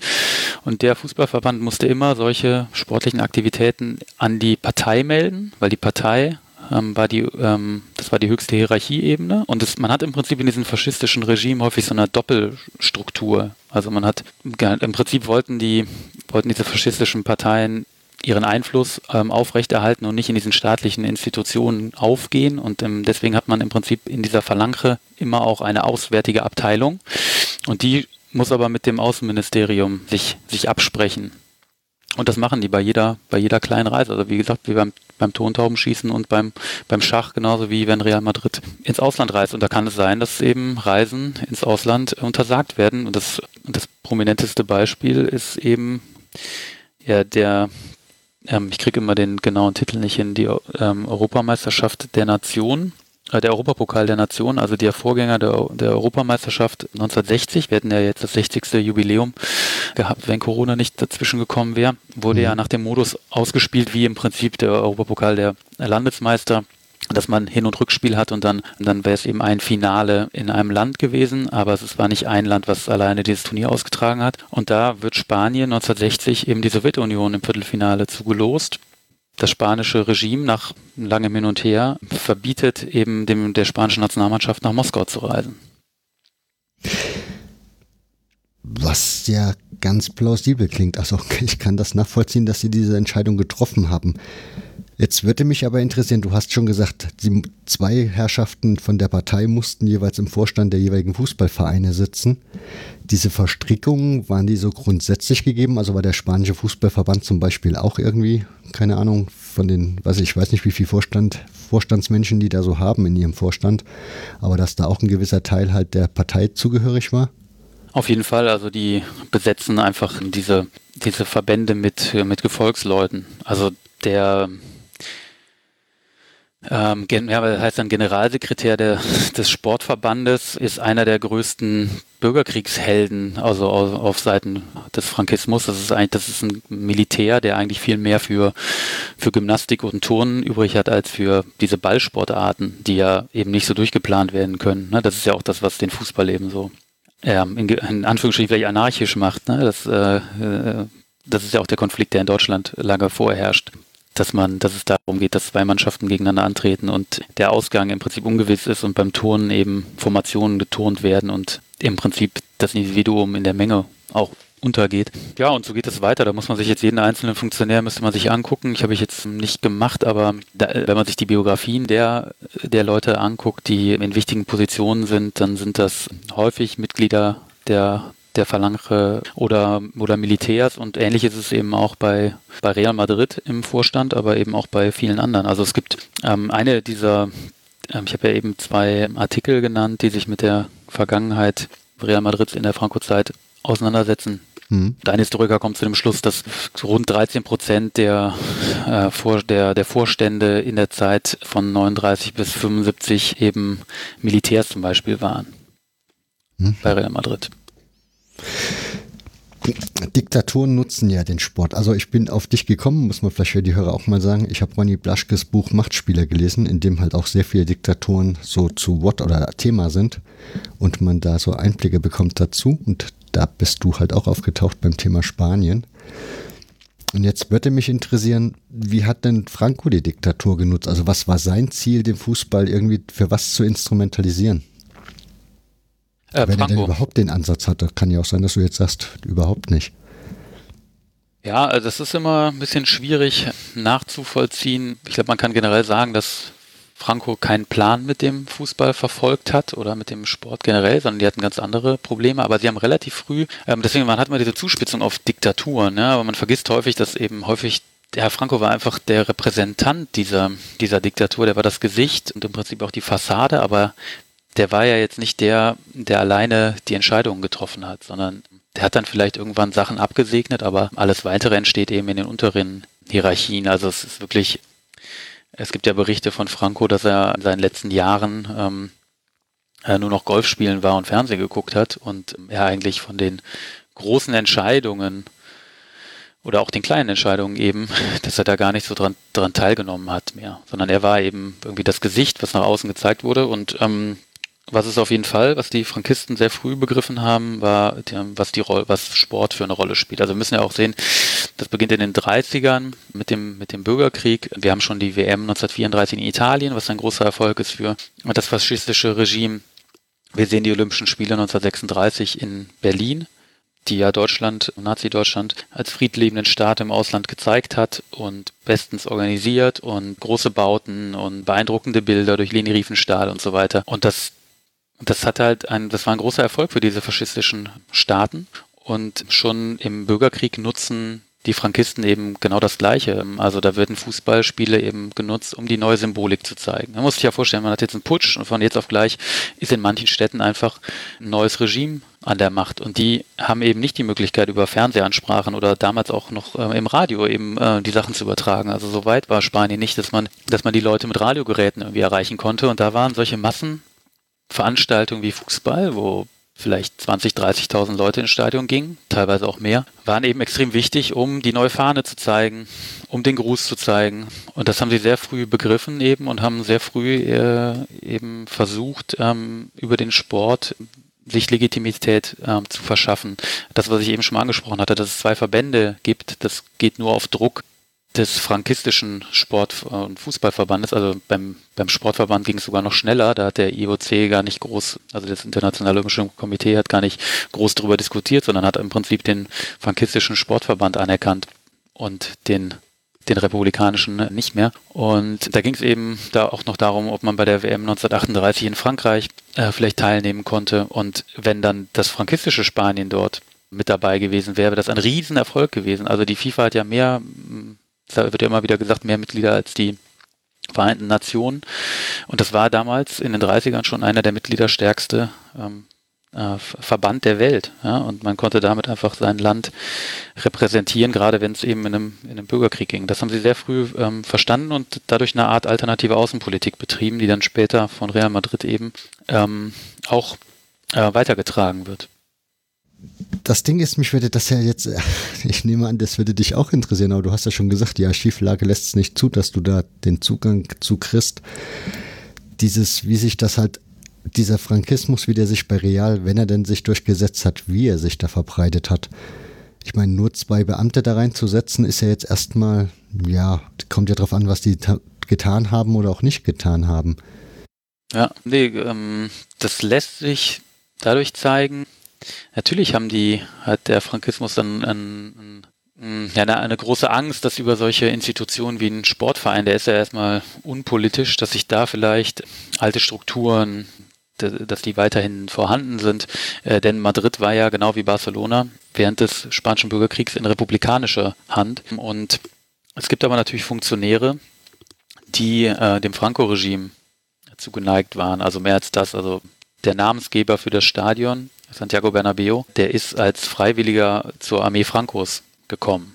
Und so haben sich im Vorstand nicht nur diese beiden Phalange-Mitglieder äh, befunden, sondern eben Funktionäre, die Frankisten waren. Also das kann man gar nicht anders, äh, anders sagen und sollte man auch nicht beschönigen, sondern die waren antidemokratisch, antirepublikanisch eingestellt und für die war eben äh, Lebensaufgabe, sich für das Franco-Regime einzusetzen.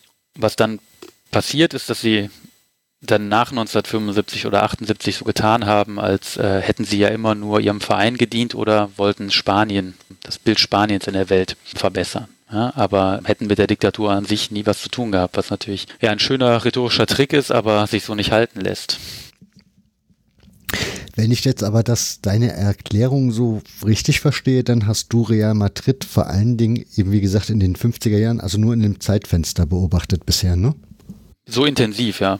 Also, ähm, aber natürlich, man sieht ja schon durch deine Fragen auch, die ähm, geht dann einfach weiter auch zurück in der Geschichte, weil natürlich die, das ist ja glaube ich auch das, was Leute an Geschichte ähm, fasziniert. Man, man stellt sich eine Frage und es entwickeln sich so viele Fragen hintereinander weg, dass man immer weiter zurückgeht und es genauer wissen will und dann und auch häufig keine Antworten darauf findet und ja, dann weiter recherchiert und deswegen ist es eben wichtig zu verstehen, warum Real Madrid dann eben in dieser Zeit 20er, 30er Jahre zum Symbol des spanischen Staates wird und warum der FC Barcelona zum Symbol des Katalanismus wird und Athletic Bilbao zum Symbol der, der baskischen äh, peripheren Nation in Anführungsstrichen.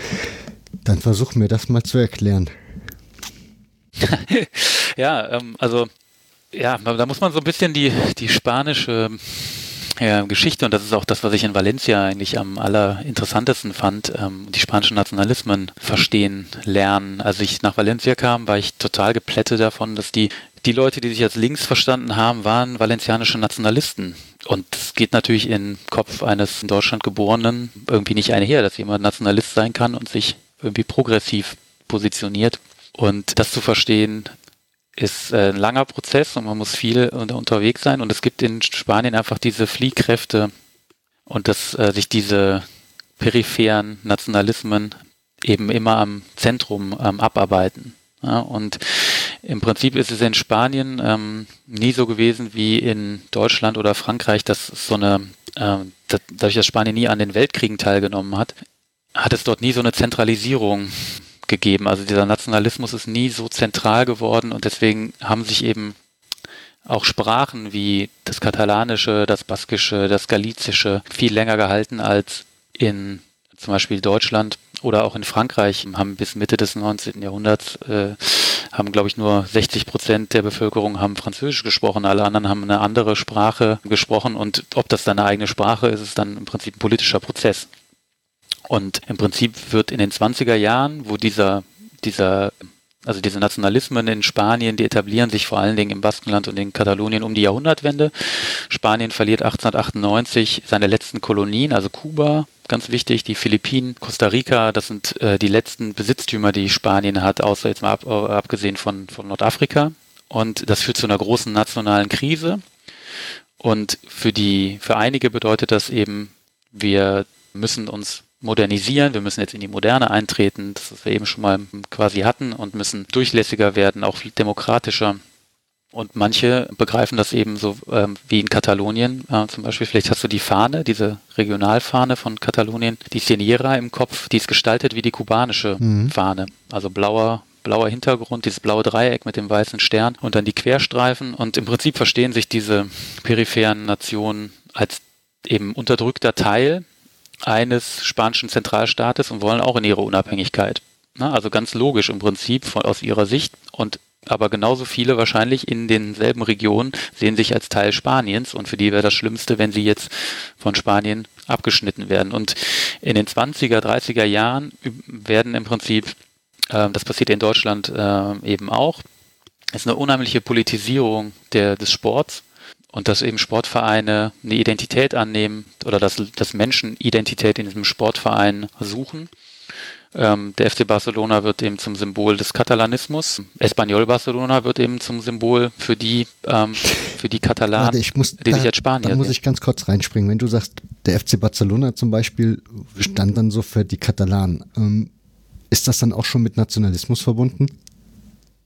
Der, ja, da sind wir dann bei den Details, äh, ab wann spricht man von einem, von einem, von einer Region oder wann von einer Nation? Und da müsste man sich dann im Detail angucken. Auch heute ist es ja beim FC Barcelona nicht, da gibt es ja verschiedene Fraktionen. Nicht der ganze FC Barcelona ist für ähm, eine Loslösung und das würde den, den Verein auch äh, spalten. Also auch selbst äh, Gérard Piquet, der spricht sich ja öffentlich erstmal nur für eine, für eine, ähm, dafür aus, dass man eine Volksbefragung machen sollte, ob Katalonien innerhalb Spaniens bleibt. Die, es gibt eine nationalistische baskische Partei, den PNUB. Der gebärdet sich immer quasi nationalistisch. Das ist so ein bisschen, das lässt sich vielleicht, man sollte vorsichtig sein mit Vergleichen, aber so ein bisschen vielleicht vergleichen mit der CSU. Also wir haben eine christlich christliche konservative Partei, die immer mal wieder ihre, ihre Eigenständigkeit ihre Besonderheit in diesem Staat unterstreicht und damit auch spielt. Ne? Also haben wir jetzt bei Corona auch wieder erlebt, dass sich Söder eben, dass er dadurch äh, profilieren kann und dann auch davon redet, dass ja Bayern besonders gut damit umgegangen sei und so weiter. Und man droht dann auch im Prinzip immer so unterschwellig damit, äh, dass man seinen eigenen Weg gehen würde. Aber es würde nie, Bayern würde sich ja nie abspalten. Und ähnlich ist es halt bei diesem bei dieser Partei in, im Baskenland, dass die immer damit spielen, sich nationalistisch geben. Also die heißt Baskische Nationalpartei. Und es gibt eben andere, das, da sind jetzt eben also wenn wir dann bei Katalonien, wo es tatsächlich dann so weit gekommen ist, dass äh, es eben Millionen Unterstützer dafür gibt, dass sich diese Region abspaltet. Aber wenn das, wenn du mir das vor zehn Jahren gesagt hättest, hätte ich das nicht für möglich gehalten, weil die Zustimmungswerte so gering waren. Also 1978 waren zwei Prozent der Katalanen waren für eine Abspaltung und heute sind es um die 40. Ich glaube, wenn ich jetzt nachfrage, warum das so ist, dann müssten wir wahrscheinlich nochmal eine eigene Sendung daraus machen, oder? Wahrscheinlich, ja. Also da gibt es mit Sicherheit aber auch schon den einen oder anderen ähm, Text oder vielleicht kann mir auch vorstellen, dass es da einen Podcast gibt, aber das wäre wirklich jetzt, glaube ich, nochmal ein ganz neues, neues Thema. Genau, kommen wir wieder zurück zu unserem Thema. Wie, wie kann, du musst mir das halt in einer einfachen, in einer einfachen Sprache erklären. Dieses, wie sich dieses System im Sport oder besser gesagt am Fußball jetzt speziell und weil du ja dich mit Real Madrid beschäftigst, da vielleicht noch mal ein bisschen spezieller, wie sich das da ausprägt. Also es sind, ich gehe mal davon aus, zwei Funktionäre der Partei ist das eine. Grundsätzlich ist dieser Geist, den diese Diktatur aber hatte, ja wahrscheinlich auch bei vielen anderen Menschen in der Gesellschaft zu Hause gewesen. Ob man da jetzt der wahnsinnig Partei, Parteisoldat war oder nicht, ist ja hier auch so gewesen. Von daher passt das so? Okay. Genau, also ähm, natürlich ist ein Fußballverein nie eine homogene Gemeinschaft. Das merkt man ja bei jedem Fußballverein. Ich weiß nicht, ob du selbst spielst oder in einem Fußballverein ähm, bist. Da, da denken nicht alle ja. gleich. Genau, ne? und da gibt's immer mal wieder verschiedene, man, man versteht sich, aber es gibt verschiedene Fraktionen, man würde Dinge anders machen. Und so gibt es bei Real Madrid verschiedene Fraktionen. Es gibt eine, eine ganz bestimmte Figur, das ist eben Santiago Bernabeo, der wie gesagt, äh, Freiwilliger im Bürgerkrieg war, der zur Reizfigur ähm, dann auch äh, häufig wird, weil er hat nämlich bei der Eroberung von Katalonien äh, teilgenommen und hat sich immer wieder öffentlich ge geäußert gegen diese Regionalismen oder diese separatistischen Bewegungen. Und er wird im Prinzip, er ist 40 Jahre lang Präsident, also seine Amtszeit geht fast parallel mit der, mit der Frankos. Deswegen werden immer wieder Vergleiche zwischen den beiden angestellt. Also, aber er wird ja auch erst zu dieser Figur. Aber schon zu dem Zeitpunkt, als er, als er Vorsitz, als er Präsident des Vereins wird, also er ernannt wird dazu, gibt es eine Reihe von Funktionären, die eine Doppelfunktion haben. Also nur mal, es gibt ähm, ein Funktionär ist gleichzeitig in der Baukommission Vorsitzender, ähm, die Madrid nach dem Bürgerkrieg wieder aufbaut. Und direkt nach dem Bürgerkrieg, also ab 1943, baut Real Madrid das Estadio Bernabeu, was dann später so benannt wird. Und das ist eins der größten und modernsten äh, Fußballstadien äh, Europas. Und da fragt, da ist natürlich schon die Frage, woher kommen die Baustoffe in der Zeit des absoluten Mangels? Also da ist der läuft, ist der Zweite Weltkrieg gerade voll im Gange. Es ist nicht einfach an solche Materialien zu kommen und da gibt es mit Sicherheit eine Verbindung. Genauso war der der Präsident der Devisenbank in Spanien war auch im Vorstand von Real Madrid und dadurch hat man eben eventuell auch einen leichteren Zugang zu Devisen. Gleichzeitig können wir natürlich uns fragen, wie sieht's denn heute aus? Welche Vorstände und Politiker von, oder also Vorstände von, von DAX-Unternehmen und Politiker sitzen in Aufsichtsräten bei Fußballvereinen. Natürlich ist diese äh, ganz enge Verknüpfung von Fußballvereinen und Politik und Wirtschaft, die ist äh, immer, immer gegeben, wenn Fußballvereine erfolgreich sein wollen. Nur ist eben die Frage, welches Regime stütze ich damit? Ich weiß nicht, ob du das Buch die, oder die Biografie von Gerd, äh, über Gerd Müller gelesen hast. Nein. Da wird das Gleiche nämlich quasi für für die, für die Bayern, für, also in dem Fall Gerd Müller, aber auch Franz Beckenbauer, Uli Hoeneß, eben eine ganz enge Kooperation mit der CSU gezeigt. Also ein sehr lesenswertes Buch von Hans Woller, sehr angesehenen Historiker. Im Prinzip haben die Bayern damals was Ähnliches gemacht, was Real Madrid gemacht hat. Sie sind ins Ausland gefahren, haben Freundschaftsspiele bestritten und haben damit ihre teuren Stars bezahlt, mit Schwarzgeld im Prinzip. Also die haben das Geld eingestrichen und haben das eben nicht versteuert. Ähm, zum einen haben es nicht deklariert bei der Einreise oder sind gleich in die Schweiz geflogen und im Prinzip ist es lange gedeckt worden durchs, äh, durchs bayerische Finanzministerium, solange es ging. Ich kann mich, genau, ich kann mich erinnern, beim Erscheinen dieses Buches gab es ein Interview von genau. ihm, wo ich genau, wo er diesen Aspekt anspricht. Genau, da sieht man also, und, das, das, ja. äh, das passiert natürlich auch in demokratischen hm, Staaten und auf der anderen Seite zeigt sich dann Gerd Müller mit CSU-Politikern und natürlich profitieren die dann von von Gerd, Gerd Müllers Bekanntheit und können sich eben inszenieren. Und so ähnlich war es eben bei Real Madrid auch. Es gibt da keinen, da sagt, das wird jetzt nicht äh, irgendwie vertraglich festgehalten, sondern es ist ein, im Prinzip ein System aus gegenseitigen ähm, Gefallen, die da getan werden. Bei Real Madrid ist der Unterschied eben, äh, sie machen diese Auslandsreisen, zahlen das Geld die werden immer in Dollar bezahlt. Also es gibt irgendwann, man sieht ja auch den Grad der Professionalisierung. Anfangs macht Real Madrid diese Spiele und sie verhandeln dann, wie viel Geld sie dann von dem gastgebenden Verein bekommen, damit ihre Stars wie die Stefano ähm, dort eben auflaufen. Und später gibt es schon so vorgefertigte Verträge und diese sind dann immer in Dollar.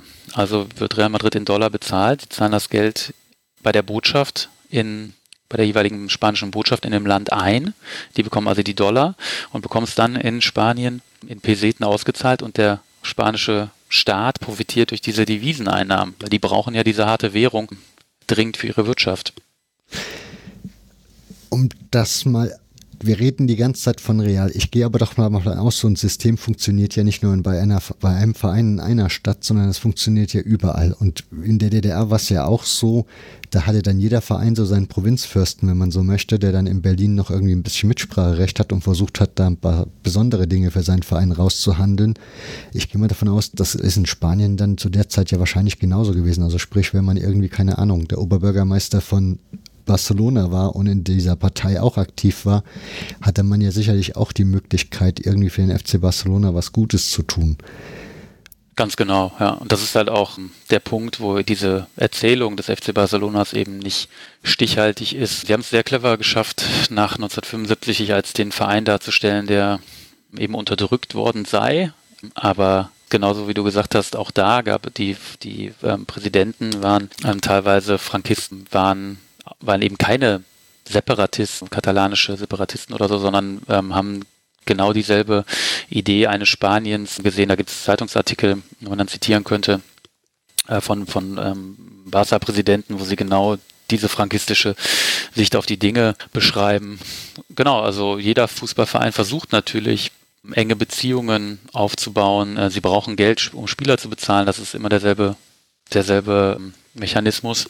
Und eben ohne eine bestimmte Nähe zu Politik und Wirtschaft wird es halt einfach schwierig. Da muss man dann eben den sportlichen Erfolg dann entweder nicht als oberste Priorität sehen und das machen eben die wenigsten. Also ich wüsste, es können ja mal, kannst du ja mal eine, eine, eine, oder wir können das ja mal als, als Aufhänger nehmen, in der Welt zu fragen, ähm, wo ein Verein, als Oppositionsclub dann so weit gegangen ist, vielleicht auch einen Abstieg in Kauf zu nehmen. Das ähm, wäre mal eine interessante Sache. Jetzt, wo du das so sagst, spontan fällt mir da nichts ein, ehrlich gesagt. Ja, mir fällt halt äh, La U de Chile, da müssen wir nochmal, äh, du hattest ja auch einen schönen Podcast zum Fußball in Chile, da ist ja die, der, also U de Chile ist in den 80ern mal abgestiegen, aber ähm, ob das wirklich nur daran liegt, dass sie, dass das äh, Pinochet ähm, da irgendwas mit zu tun hätte, das glaube ich auch nicht, das wird nicht der alleinige Grund sein, ne? aber ähm, ansonsten fällt mir nämlich auch nichts ein zurück zum Thema. Die HörerInnen können jetzt mal bei Google eingeben Real unter Franco und dann schauen sie mal, was da so für Ergebnisse rauskommen. Und das wäre nämlich meine nächste Frage. Warum ist dieser Mythos Real unter Franco, das ist ja scheinbar, also da ist ja schwarz-weiß, wie du es ganz am Anfang schon gesagt hast, ist ja da da. Woher kommt das, dass sich das so manifestiert hat, dass das so fest drin ist irgendwie in den Leuten? Also ja, ich denke, das, das wird eben über den Sport einfach auch vermittelt, die, also in, wenn wir jetzt beim Thema Fußball äh, sind, dass du natürlich dich immer auf Seiten der Guten wähnst. Ja? Also du willst immer beim richtigen Verein sein. Es gibt ja einfach, ähm, es gibt ja einfach diese, diese Rivalitäten und automatisch äh, hat man dann was gegen den, gegen den Verein, mit dem man sonst eigentlich gar nicht, gar keine Berührungspunkte hat. Und es vereinfacht natürlich auch den, den Alltag enorm, ja, wenn man so ein klares Feindbild hat und man muss sich eben nicht um diese, um diese Grauzonen kümmern. Ja, das ist äh, bequemer.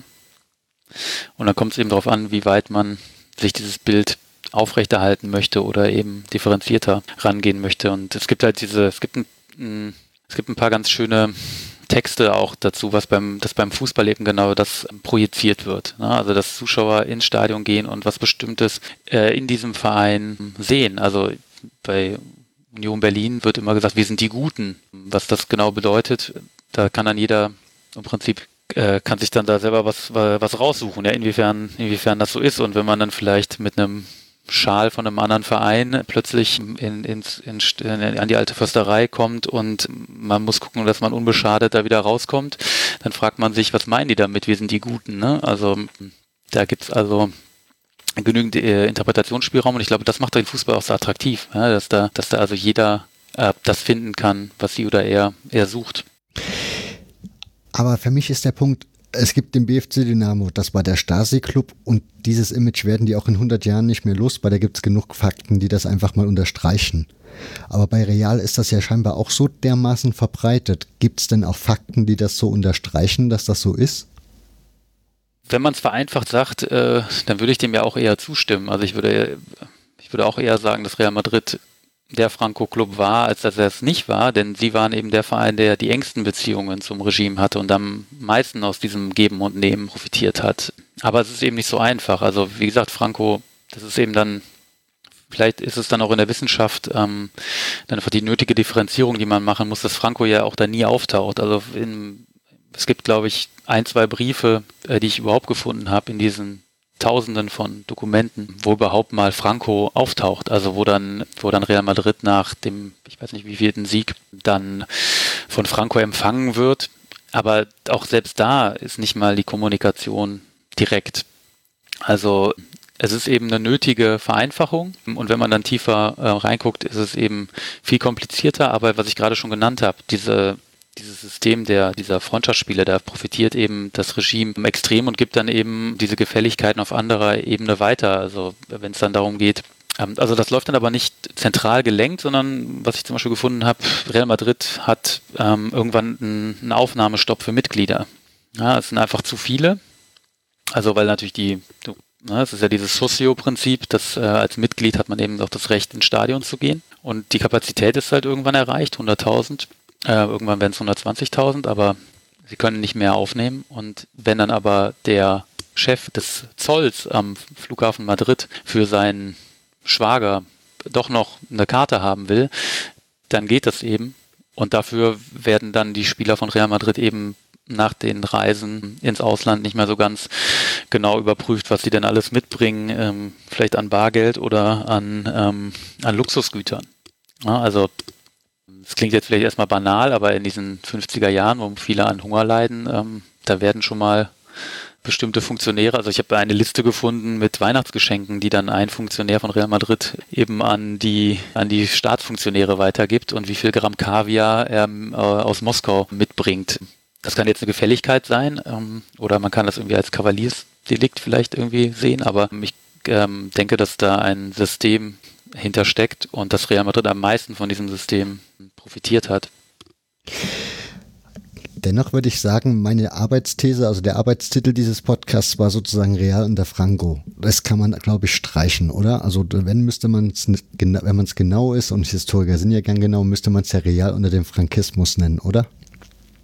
Genau, ja. Das genau würde ich. Äh, natürlich braucht man eine, äh, kann man in der Überschrift äh, nicht diese Differenzierung reinbringen. Genau, aber diese Zuspitzung auf diesen einen Diktator ist eben immer, ist immer sehr verkürzt und das ist ja auch im Nationalsozialismus äh, bei Hitler der Fall. Das ist lange, dass man sich auf Hitler kapriziert hat und auf die wenigen, auf vielleicht äh, Himmler, Heydrich noch und äh, gar nicht gesehen hat, wer alles von diesem System profitiert hat und mitgemacht hat. Und das hat halt lange Zeit dann tatsächlich den Blick darauf verstellt, ähm, wie stark die Bevölkerung eben auch da mitgemacht hat. Also das ist ja auch die andere Sache. Du hast 120.000 Leute, die ins Stadion gehen. Die müssen nicht alle mit dem Regime übereinstimmen, aber sie gehen eben hin. Es gibt selbst ähm, bei äh, 1964 äh, findet dann ja die das Finale der Europameisterschaft in Madrid statt und es gibt ähm, die, die äh, kommunistische Partei ist höchst enttäuscht, dass die Arbeiter das nicht nutzen, um für die Sowjetunion sich einzusetzen im Stadion. Ja? Also das ist nämlich dieses Spiel, was 1960 nicht stattgefunden hat, das äh, findet dann 64 im Finale statt und da sind einfach die Arbeiter genauso ähm, für Spanien wie die höheren Funktionäre. Und ja, da hat dann quasi der zentralspanische Nationalismus dann, dann doch über die politische äh, Ideologie gesiegt. Um dann aber nochmal zu Franco zurückzukehren, wenn ich das richtig in Erinnerung habe, hast du in einem Podcast erzählt, dass Franco eigentlich, also man weiß nicht so genau, ob der so ein großer Fußballfan war, oder?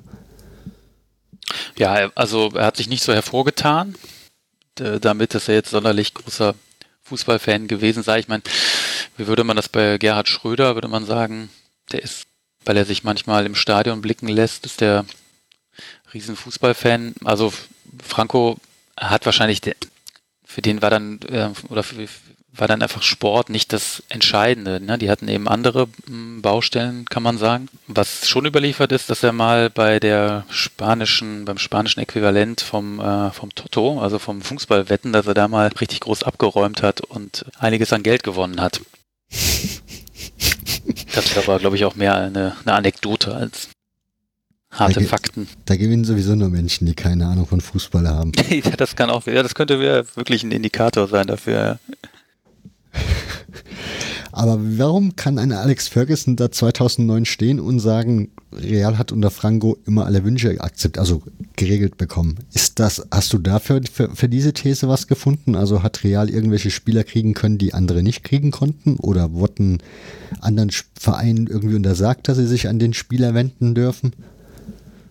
Das, also das ist immer der Vorwurf und das ist ja auch der Vorwurf beim Di Stefano-Transfer, dass äh, der FC Barcelona war sich ja mit, mit Di Stefano schon einig ähm, über einen Transfer, aber durch dieses komplizierte Transfergewirr, äh, was ich in diesem Beitrag zu, zu Eldorado so ein bisschen zu ent, ent, entwirren versuche. Ähm, das wäre jetzt zu kompliziert, das hier auszubreiten. Aber dadurch ist der Eindruck nicht nur entstanden, sondern häufig wird das, ähm, sind einfach da falsche Fakten genannt worden, dass, äh, dass das Regime sich eingemischt hätte. Also dass die gesehen haben, oh, ähm, der FC Barcelona holt sich jetzt die Stefano, ähm, das ist aber der zukünftig beste Spieler der Welt. Das war ja zu dem Zeitpunkt auch gar nicht klar, 1953, ob die Stefano der entscheidende Spieler werden würde. Das wissen wir ja auch, wenn wir jetzt die Sommertransfers sehen, denkt man, oh ja, könnte was werden oder es wird eine ähm, ein totaler Fehleinkauf. Naja, und ähm, häufig eben behauptet worden, das Regime hätte, sie hätte eingegriffen und mittlerweile hat, äh, sind ähm, Akten aufgetaucht, also ein Dokument aufgetaucht, wo dieser eben schon zitierte Vorsitzende des Sportverband oder ja, des, des Sportverbandes der Phalange das äh, er wollte eine, eine gütige Lösung finden. Also der hat dann einfach entschieden, der soll ein Jahr in, in Madrid spielen, ein Jahr in Barcelona, dann noch ein Jahr in Madrid und dann noch eins in Barcelona. Also genau das Gegenteil von dem eigentlich. Ne? Also man kann da an, also an wirklich an Dokumenten zeigen, nein, es geht diesen Sportfunktionären äh, nicht darum, irgendwen hier zu bevorteilen, sondern die wollen da irgendwie eine vernünftige ähm, Lösung, die sportlich überhaupt keinen Sinn ergibt natürlich. Aber ja, das Thema kann man halt trotzdem nicht in einer spanischen Kneipe mit jemandem diskutieren, wenn er davon überzeugt ist, dass Real Madrid der Franco-Club war, dann, ähm, dann hilft das nicht. Ja, also da helfen, da helfen dann eben auch keine, keine Dokumente und das macht es ja dann ähm, häufig so schwierig, gerade im, im Zeitalter von Fake News. Wenn ich dich aber so richtig verstehe, dann heißt das, Real hat eigentlich insofern profitiert, dass es halt kleine Gefälligkeiten gab. Und im Grunde haben sie damit geliefert, dass sie halt bei Auslandsreisen für die harten Devisen zuständig waren. Das wäre, das war jetzt ein Beispiel. Ne? Natürlich hat Real Madrid durch die, hat unheimlich zur Bekanntheit Spaniens in der, in der Welt beigetragen, unheimlich das Image äh, Spaniens als unterentwickelte Nation nach dem Zweiten Weltkrieg ähm, aufpoliert. Also Sp Spanien gilt ja nach dem, nach dem Zweiten Weltkrieg als eine unter, unterentwickelte Nation, die durch diesen Faschismus ähm, nicht an den europäischen Institutionen teilnehmen darf und auch von der von den Vereinten Nationen zunächst nicht aufgenommen wird und muss sich erst nach und nach dieses muss dieses Bild abstreifen.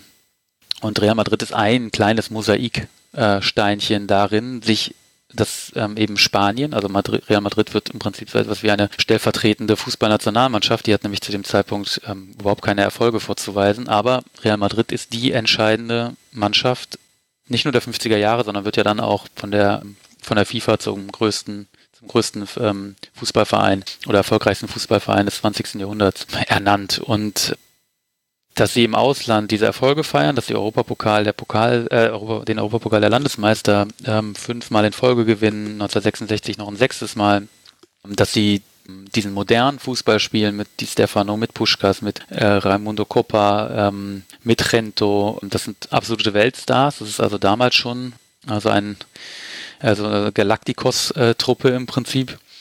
Und, und sie haben eben dieses Stadion, also es gibt Reiseführer äh, aus dieser Zeit, englische Reiseführer beispielsweise, wo das, ähm, wo das Estadio äh, Santiago Bernabeo als ein als ein Highlight äh, genannt wird, moderne Architektur und das ist eines der funktionalsten Stadien, die es äh, momentan gibt in diesem Land, wo in den 50er Jahren noch Hunger gelitten wird und was als völlig unterentwickelt gilt. Also man soll es nicht überinterpretieren, aber es ist mit Sicherheit wichtiger, als vielleicht häufig Sport gesehen wird.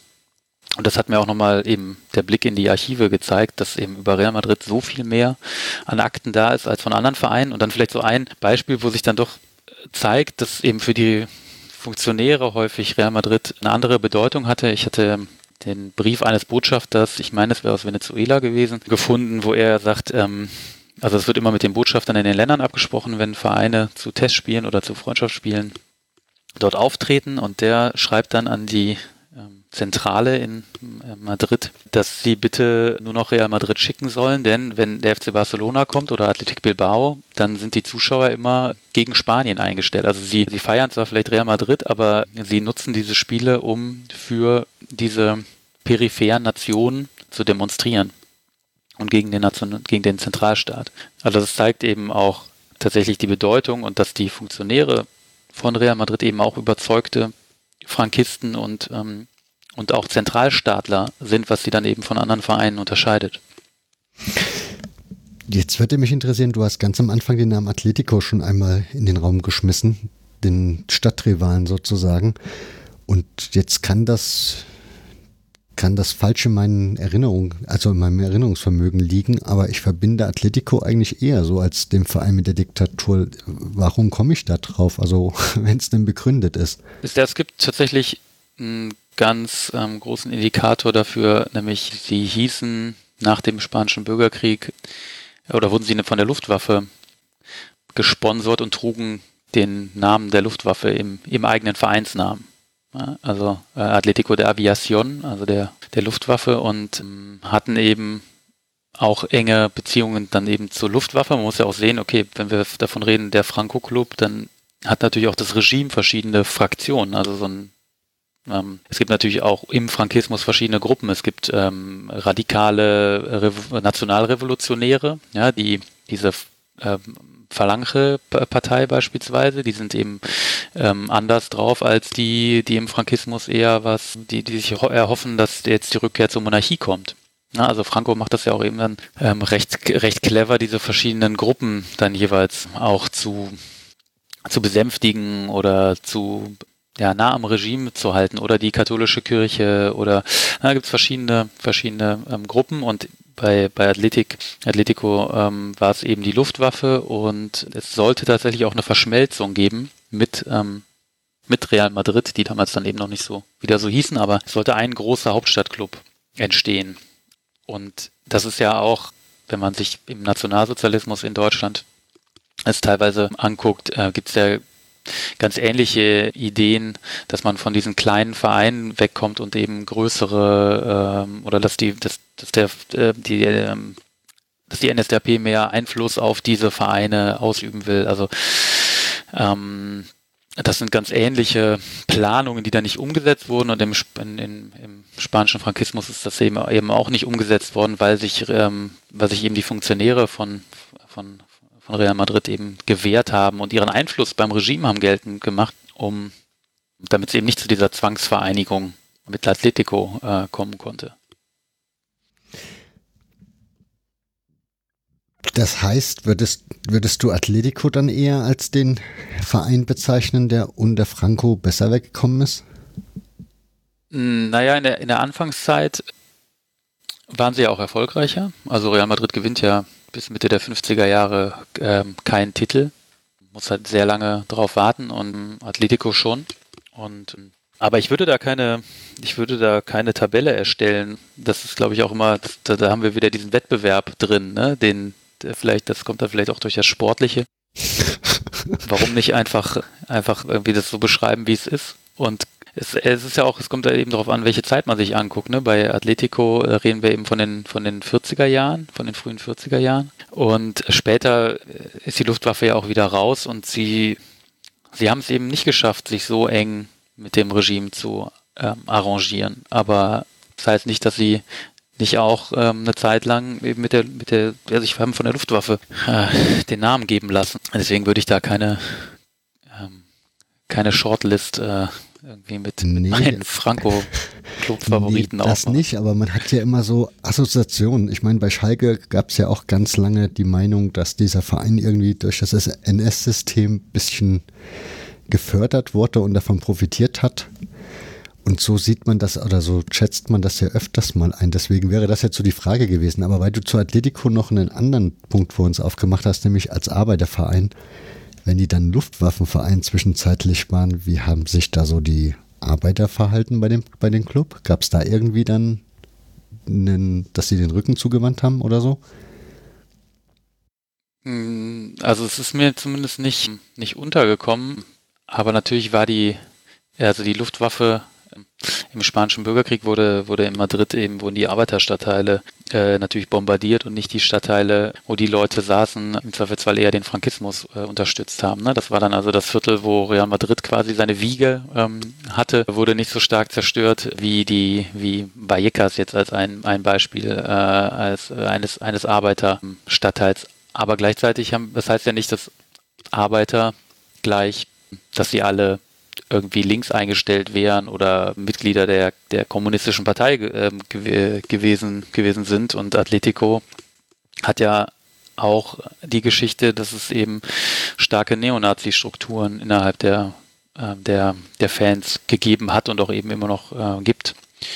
Und da sieht man eben auch wieder, wie schwer es ist, einen Verein einfach nur an einem Aspekt ähm, äh, zu messen oder, oder ihm eine Identität äh, zuschreiben zu wollen. Also das ist mit Sicherheit, das ist ja das, was wir bei jedem Verein, was wir auch bei Fortuna Düsseldorf ähm, erleben, dass es da äh, dann Auseinandersetzungen mit den jungen Ultras gegeben hat, äh, mit den alten rechts, äh, rechtsoffenen Hools. Und da geht es dann um die Vorherrschaft und ähm, der Verein kann sowas natürlich wenig gebrauchen und ähm, erklärt dann im Zweifelsfall, dass Politik im Fußball nichts zu suchen hätte. Ja, das ist ein, das ist in dem Falle ein trauriges Thema. Aber du hast ja recht. Deswegen mag ich ja auch Historiker immer gerne einladen, weil die holen dann immer so schön wieder auf den Boden zurück und ordnen, und ordnen das schön Der Schwarzverderber, ja. Ja, genau. Nein, das ist aber auch gut so. Insofern alles fein. Ähm, die Frage ist, Barcelona hatten wir vor uns noch angesprochen. Wie ist das jetzt? Waren die jetzt die Loser in der Zeit oder ja, eigentlich ja gar nicht. Ne? Also sie waren Anfang der 50er Jahre die, der beherrschende Fußballclub, die beherrschende Mannschaft. Sie hatten äh, Laszlo Kubala, eben zu dem Zeitpunkt auch einen der besten Spieler der Welt, ein, ein Ungarn. Und ähm, häufig wird, ähm, ja, was wäre gewesen, wenn Di Stefano auch noch zum FC Barcelona gegangen wäre, dann wäre vielleicht der FC Barcelona über Jahre hinweg der ähm, entscheidende Club gewesen. Vielleicht hätten sich aber auch Kubala und Di Stefano nicht verstanden, was auf jeden Fall oder was sehr, was eher unwahrscheinlich ähm, ist, ist, dass eben Barcelona diese Rolle von Real Madrid gespielt haben, äh, gespielt hätte. Also es liegt nicht nur daran an dem Erfolg, sondern eben, wie ich ja eben schon mal gesagt habe, dass sich ähm, die Zuschauer im Ausland beim FC Barcelona dann häufig ja, separatistisch ähm, geäußert haben oder gegen das Regime äh, demonstriert hätten. Also ich würde das gar nicht auf die Funktionäre ähm, alleine zurückführen, aber ich glaube, dass eben Real Madrid schon was Besonderes hatte. Ja, das wäre aber jetzt aber auch mal eine spannende Frage, weil ich meine, wenn ich jetzt, keine Ahnung, so ein Linker bin in Spanien und muss fortlaufen, weil Franco an die Macht kommt und ich da irgendwie so mein Leben fürchten muss, warum bin ich dann, also und jubel dann Barcelona irgendwie zu, weil ich ja gegen die Spanier bin, warum bin ich dann aber nicht zum Beispiel für Real auch, wenn die in der Fremde spielen, weil wie wir jetzt festgestellt haben, es ist ja nicht der Club, wo Franco jeden Samstag auf der Tribüne saß und da irgendwie die großen Reden geschwungen hat. Ja, aber er wird so wahrgenommen, ne? auch schon eben zeitgenössisch natürlich. Eben durch die Funktionäre, durch die Erfolge. Und das ist ja wie bei, wie bei Schalke stimmt das ja auch nicht, hast du ja eben ähm, richtig gesagt. Man, Schalke gilt dann, ne, Fußballvereine gelten als etwas, sie werden, äh, es wird aufgeladen mit Bedeutung, die sie vielleicht gar nicht haben, aber weil wir uns halt auch gerade in dieser Zeit, wo es eben wenig Fußballspiele im Fernsehen gezeigt werden, äh, findet man halt noch viel häufiger dann dieses, dieses Bild, was man von der Gesellschaft hat, genau im Fußball. Ja. Und es gibt tatsächlich genügend Beispiele dafür, dass Fans in Stadien ähm, gegen das Franco-Regime demonstrieren oder an in Hotels oder an Flughäfen. Also ein Beispiel habe ich mal genannt in, in Vancouver. Da landen die irgendwo in Kanada und da steht jemand äh, am Flughafen und hat ein T-Shirt an, wo drauf steht Real Madrid ja, Franco nein. Also wo es gibt genügend Fans, die eben Spanier, Exilspanier, gerade ja auch in Deutschland, Belgien, in der Schweiz, wo, wo spanische Arbeitsmigranten ähm, in den 60er Jahren hingegangen sind, die Real Madrid als ihren Club ansehen, weil auch Real Madrid in den 30ern in dieser Republikzeit eine republikanische Identität hatten. Also Real Madrid wird bei den Pokalerfolgen der 30er Jahre mit der republikanischen Fahne und der republikanischen Hymne am, am Bahnhof empfangen. Und der Präsident ist, ist ein Funktionär der, ähm, der Republik, also ist einer der höchsten Beamten. Und ähm, da sieht man eben, wie solche Identitäten erstmal sich verändern können und natürlich Fans immer das mitbringen, was sie in diesem ähm, Verein sehen. Das heißt, wenn wir das nächste Mal den Klassiko gucken, also wer den Klassiko schaut und dann wird das Märchen wieder erzählt von den Guten und den Bösen, dann wissen wir jetzt zumindest bei Real, wie wir das ungefähr einzuordnen haben. Wie ist das jetzt? Genau. Mit, wie ist das jetzt mit Barcelona? Also wie muss man es denn da einordnen? Ich weiß, darüber schreibst du ja jetzt keine Doktorarbeit, aber ich vermute mal so ein bisschen mit dem Thema befassen tust du dich ja da auch, oder?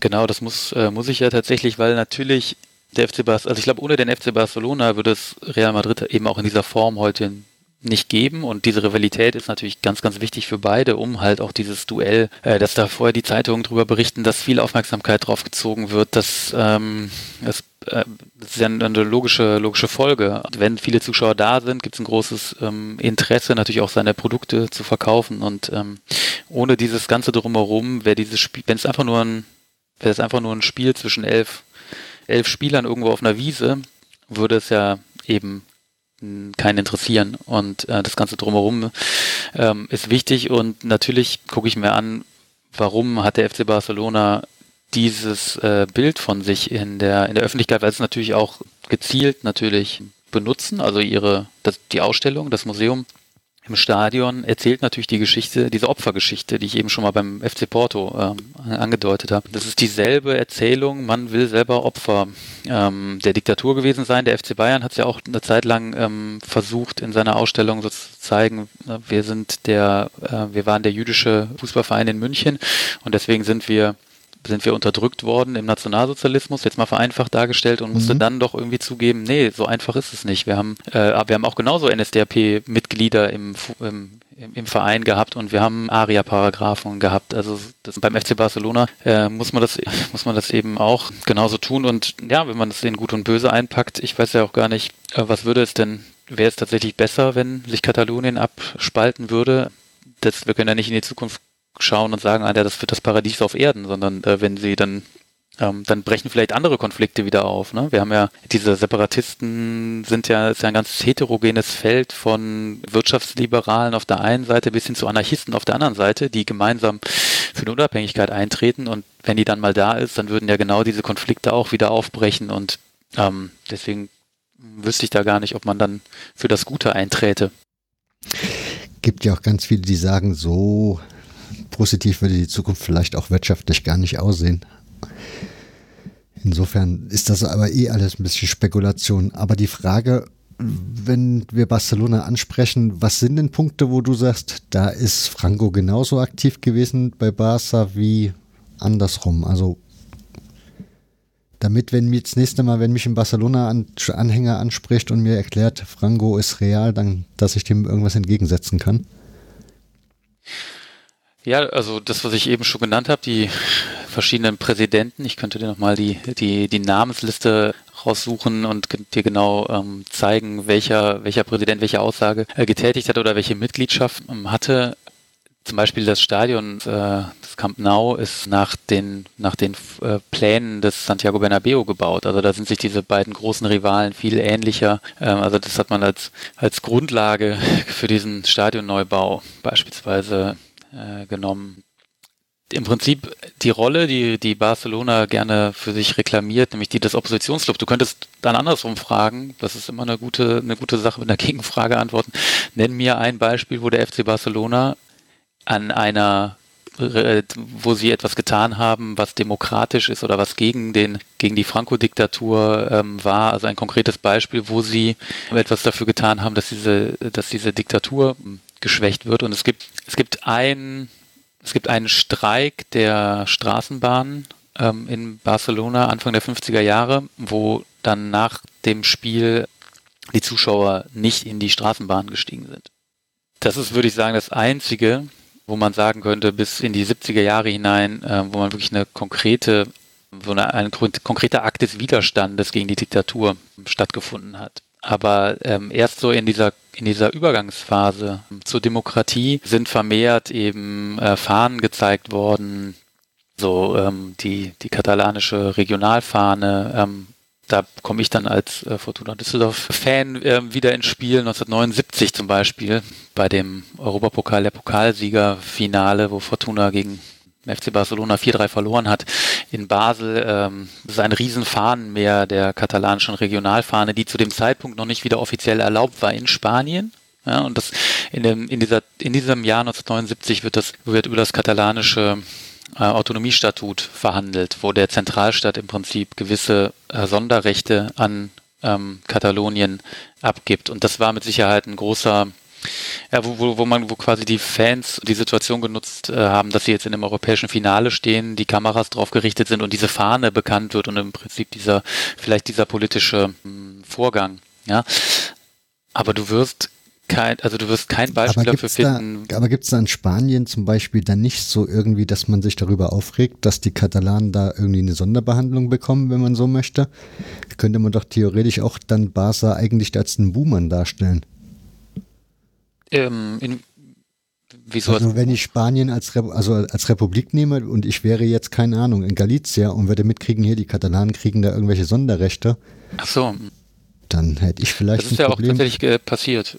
Also es sind ja durch diese, dadurch, dass das, äh, das wäre jetzt wieder tief, tiefe spanische Geschichte, dass durch durch dieses, äh, das erklärt im Prinzip auch den, den neuerlichen Konflikt in Katalonien, dass dieses, also die Katalanen, die Galizier, die Basken und die Navarresen ähm, fordern im Prinzip ihre historischen Sonderrechte ähm, ein, nach, also mit dem Übergang zur Demokratie und bekommen die auch vom vom Staat und dann fragen sich, genau wie du gerade das gemacht hast, sagen die Andalusier äh, oder die Asturianer sagen, wieso bekommen die das und wir nicht? Wir wollen das auch. Und das heißt in Spanien äh, Café para todos, also Kaffee für jeden, also jeder soll diese Sonderrechte bekommen. Und was natürlich passiert ist, dass nachdem dann alle ähm, Regionen, die sich natürlich auch erstmal bilden müssen und auch eine, die ist ja so traditionell auch nicht gibt. Die sind auch nicht an, am Baum gewachsen, genau wie Nationen. Aber nachdem jetzt alle dann Sonderrechte haben oder ihre, ihr eigenes Autonomiestatut haben, in dem die Beziehungen zum Zentralstaat geregelt werden, sagen dann die Katalanen, ja, aber jetzt sind wir ja gar nicht mehr, jetzt haben wir ja gar keine Sonderrechte mehr, weil die haben ja jetzt alle, dann können es ja keine Sonderrechte mehr sein. Also wir wollen eben noch ein bisschen was mehr haben. Und das war 2010 und ähm, da, äh, das da könnte man wirklich nochmal einen eigenen Podcast draus machen, der würde dann aber nicht zum Thema Fußball sein. Und da ist eben ein neues Autonomiestatut gescheitert und das war eigentlich der Startpunkt für die jetzige ähm, Situation.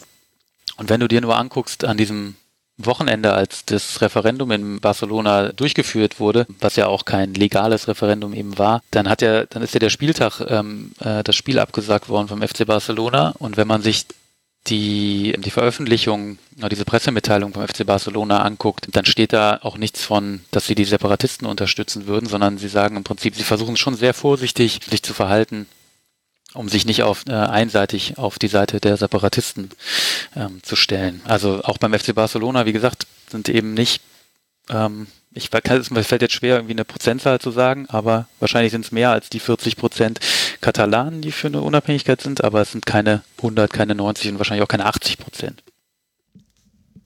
Okay. Ich hätte noch eine Frage. Manchmal fallen einem gute Fragen erst zum Schluss ein. Die hätte man vielleicht schon viel eher stellen müssen. Aber eine Frage, die ich noch so hätte, ist, wie ist das eigentlich so mit mit dem Zwang gewesen, also zu dieser Partei beitreten zu müssen, um irgendwie Karriere in seinem Leben zu machen oder irgendwas zu erreichen oder vielleicht auch um nicht ein Dorn im Auge zu sein.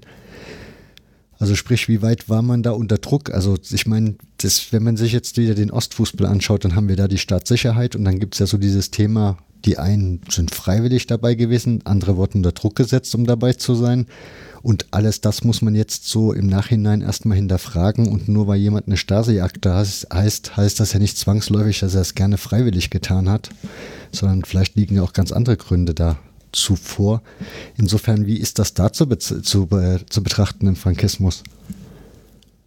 Also das ist äh, auf jeden Fall eine gute Frage, denn die kann ich dir ehrlich gesagt gar nicht beantworten. Ähm, ich glaube auch, dass die spanische Forschung dazu noch gar nicht gar nicht so weit ähm, ist, denn die Phalange ist seit lange Zeit quasi vergessen worden, so ein bisschen wie die, die, die SA ist ja auch für viele, hört die äh, 1934 auf zu existieren und erst seit in den letzten ein, zwei Jahren äh, ist ein Buch erschienen, was dann deutlich macht, was die SA ab 1934 noch für eine Rolle in, im nationalsozialistischen Deutschland spielt, wird in Spanien eben auch die Rolle der Phalange ähm, unterschätzt. Und da müsste ich jetzt tatsächlich ähm, entweder bekan also mir bekannte ähm, Historikerinnen fragen, wie da der Stand der Forschung ist. Würde ich machen. Es äh, wird jetzt nur für den Podcast ein bisschen eng. Kannst du gerne für mich persönlich machen. Sollte dabei irgendein Link rauskommen, schmeiße ich ihn in die Show Notes. Also für mich auch, weil äh, es ist eine sehr interessante Frage, die sehr berechtigt ist. Aber bevor ich hier irgendwas mutmaße, bleibe ich lieber bei meinen Leisten. Ne? Da ist wieder der Historiker. so, Julian, haben wir am Schluss etwas vergessen? haben wir einen Punkt, den wir noch herausarbeiten sollten? denke, es gibt immer noch irgendwas, was man äh, anschließen könnte, ähm, aber ich glaube, wir haben ähm, das Wichtigste ist, ist gesagt worden und natürlich kann man jetzt viel diskutieren und es ist mit Sicherheit auch ein Thema, was emotional irgendwie belegt ist und ich kann mir schon vorstellen, je nachdem, welche Breitenwirkung das erzielt, dass es auch Widerspruch gibt, ähm, den gibt es tatsächlich, äh, erlebe ich immer wieder und äh, kann aber natürlich nur, nur förderlich sein, um ähm, um dann auch äh, bestimmte Schwachstellen vielleicht der Argumentation aufzudecken oder sich nochmal bestimmte Punkte genauer anzugucken. Deswegen ähm, von meiner Seite wäre es das jetzt erstmal. Ich habe dann doch noch eine Frage. Wie weit ist denn die Aufarbeitung dieser Diktatur insgesamt in Spanien? Also du bist ja scheinbar, also wenn so wie ich das mitverfolge und wir so im Vorfeld miteinander uns ausgetauscht haben, bist du ja nicht, also bist du relativ der Einzige, der sich mit dem Thema so ausführlich befasst, ne? Jetzt mit dem Fußball. Ja, in Bezug ja. auf Fußball, aber andere machen das vielleicht in Bezug auf, keine Ahnung, ihre Sparkasse oder weiß ich nicht, was sie da so als Thema sich nehmen. Aber so insgesamt diese Aufarbeitung? In, also in Deutschland, äh, also in, in Spanien, gibt es. Also diese Diskussion, wie wir sie mit der NS-Zeit hatten, diese Aufarbeitung unserer Geschichte, sofern man das für aufgearbeitet nennen will oder auch nicht, auch da werden Historiker wahrscheinlich andere Meinungen haben. Wie ist da der Umgang in Spanien von der Gesellschaft mit diesem Thema?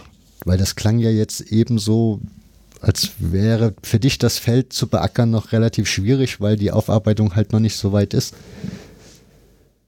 Also es ist tatsächlich ähm, so, dass eben Natürlich gibt es eine, gibt's eine historische Aufarbeitung. Es gibt äh, viele gute Historikerinnen, die interessante Sachen machen ähm, über, den, über den Alltag in der Diktatur, äh, die das erforschen und versuchen eben Archive zu kommen. Das, die Archivlage ist ein großes Problem. Das ist eben eine politische ähm, Entscheidung. Auch du musst dir vorstellen, durch in Deutschland gibt es 19 45 diesen Bruch und äh, natürlich werden Akten zerstört, aber erstmal kommen die Alliierten hierher und sichern erstmal Beweise. Beispielsweise in Spanien werden diesen Übergang und da wird eben nicht kontrolliert, ist jetzt die Verantwortlichen an Akten mit nach Hause schleppen. Das ist ein Riesenproblem. Das ist ganz viele, also so ein bisschen wie bei dieser Diskussion über Hillary Clintons äh, äh, Postfach. Ähm, E-Mail-Postfach, ähm, mhm. wann ist es privat und wann ist es äh, äh, quasi ähm, öffentlich. Ähm, und das ist eben ein großes Problem in Spanien, dass die Aktenlage so schwierig ist, ähm, die Archivsituation. Es gibt in Spanien sehr viel Forschung, die ist nicht immer für Deutschsprachige dann zugänglich, weil man sich durch spanische Bücher ja nicht quälen muss, aber man muss halt Spanisch können. Es gibt in Deutschland auch eine sehr aktive und junge Spanien-Forschung. Äh, wir treffen uns ähm, ab und an und äh, da bleibt man dann auf dem neuesten Stand. Aber jetzt so eine Detailfrage wie bei dem bei der Phalange ist tatsächlich dann einfach, also es ist wirklich ein, eine Detail. Äh, da muss man dann auch immer, immer selber gucken. Und wenn du jetzt auch nur auf den Sport guckst, dann gibt es tatsächlich ganz wenige. Ne? Wir sind dann vielleicht, also es gibt in Deutschland, wüsste ich jetzt von niemandem, der eine, der eine, der eine Doktorarbeit zumindest äh, schreibt über äh, den spanischen Fußball. Und in Spanien gibt es eben drei, vier Historiker, tatsächlich habe ich jetzt keine Frau auf dem Schirm, ähm, die dazu arbeitet. Und das ist eben ein, eine Nische. Und äh, irgendwann, man kennt sich relativ schnell und alle arbeiten an denselben Problemen, dass es kaum ähm, Archivalien gibt oder man Quellenprobleme hat. Und lange Zeit, also ist man, also sind diese Historiker eben nicht, nicht so ganz ernst genommen worden. Und aber gerade in Deutschland gibt es gerade einen Riesenboom, was ähm, Sportgeschichte anbelangt. Du hast ja auch einen sehr, sehr spannenden Podcast äh, zu ähm, Kochbar Leipzig mhm. zum Beispiel, dass jüdischer Sport und was eigentlich der Sport im Nationalsozialismus bedeutete, dass das immer besser aufgearbeitet wird. Also siehst auch in Deutschland ist natürlich ähm, sind da viele Lücken noch zu schließen und mehr als man vielleicht meint. Und in Spanien eben noch ein paar mehr. Ja, da musste aber auch erst ein jüdischer Mensch kommen, um das aufzuklären, was Backhoff bei Leipzig angeht. Und er ist auch immer noch sehr, sehr aktiv, was das Thema angeht. Also jetzt auch bei anderen Städten mittlerweile. Aber ja, manchmal braucht es scheinbar die Anregung von außerhalb. Auf jeden Fall, das ist das, was ganz, ganz wichtig ist, wenn ähm, das, wenn der Druck vom Ausland kommt. Das war in der Bundesrepublik äh, eben auch ganz wichtig, äh, durch den Eichmann-Prozess beispielsweise. Häufig von, von drinnen kommt ein Staat oder eine Gesellschaft ähm, gar nicht auf die Idee, dass hier irgendwas merkwürdig ist, sondern äh, man braucht den, man braucht den Anschub auch so ein bisschen von außen oder dass man konfrontiert wird mit den Widersprüchen ähm, und dann, ähm, dann kommt manchmal so ein Aufarbeitungsschub, der dann aber auch wieder abebbt. Also das geht immer so in Wellen und ist nicht so eine, ist nicht so, eine, so, so, so ein Zeitstrahl, der so nach oben geht. Ich könnte dir stundenlang zuhören und tausend Fragen zu den diversesten Themen machen, die du hier alle aufstellst. Also von daher, du bist da scheinbar sehr, sehr bewandert. Ich bedanke mich ganz, ganz herzlich, dass du dir die Zeit genommen hast, hier zu Gast zu sein und mir Rede und Wort ja. zu stehen. Ja, vielen herzlichen Dank ähm, für die Einladung und das, also ich finde es ja eben gerade äh, toll, dass du die, dass du Leute einlädst, äh, damit sie ihre Themen ähm, irgendwie auch einer, einer Öffentlichkeit vielleicht ähm, äh, zeigen können, äh, die vielleicht sonst nicht drauf gekommen wären, sich das äh, anzugucken und dann eben auch solche Themen wie jüdischen Sport bekannter zu machen, weil äh, da fehlt das Wissen auf jeden Fall ähm, auch und solche solche Podcasts sind doch eine tolle Gelegenheit, ähm, auch mal äh, über sowas etwas zu erfahren, ohne dass man gleich ein dickes Buch lesen müsste. Und aus diesem Grund werde ich mir jetzt gleich einen spanischen Geschichtspodcast suchen, also einen Podcast, der sich mit spanischer Geschichte beschäftigt, weil ich habe jetzt noch mehr Fragen wie davor. Insofern möchte ich euch verabschieden. Wir hören uns in zwei Wochen wieder. Bis dahin bleibt gesund, macht's gut, ciao.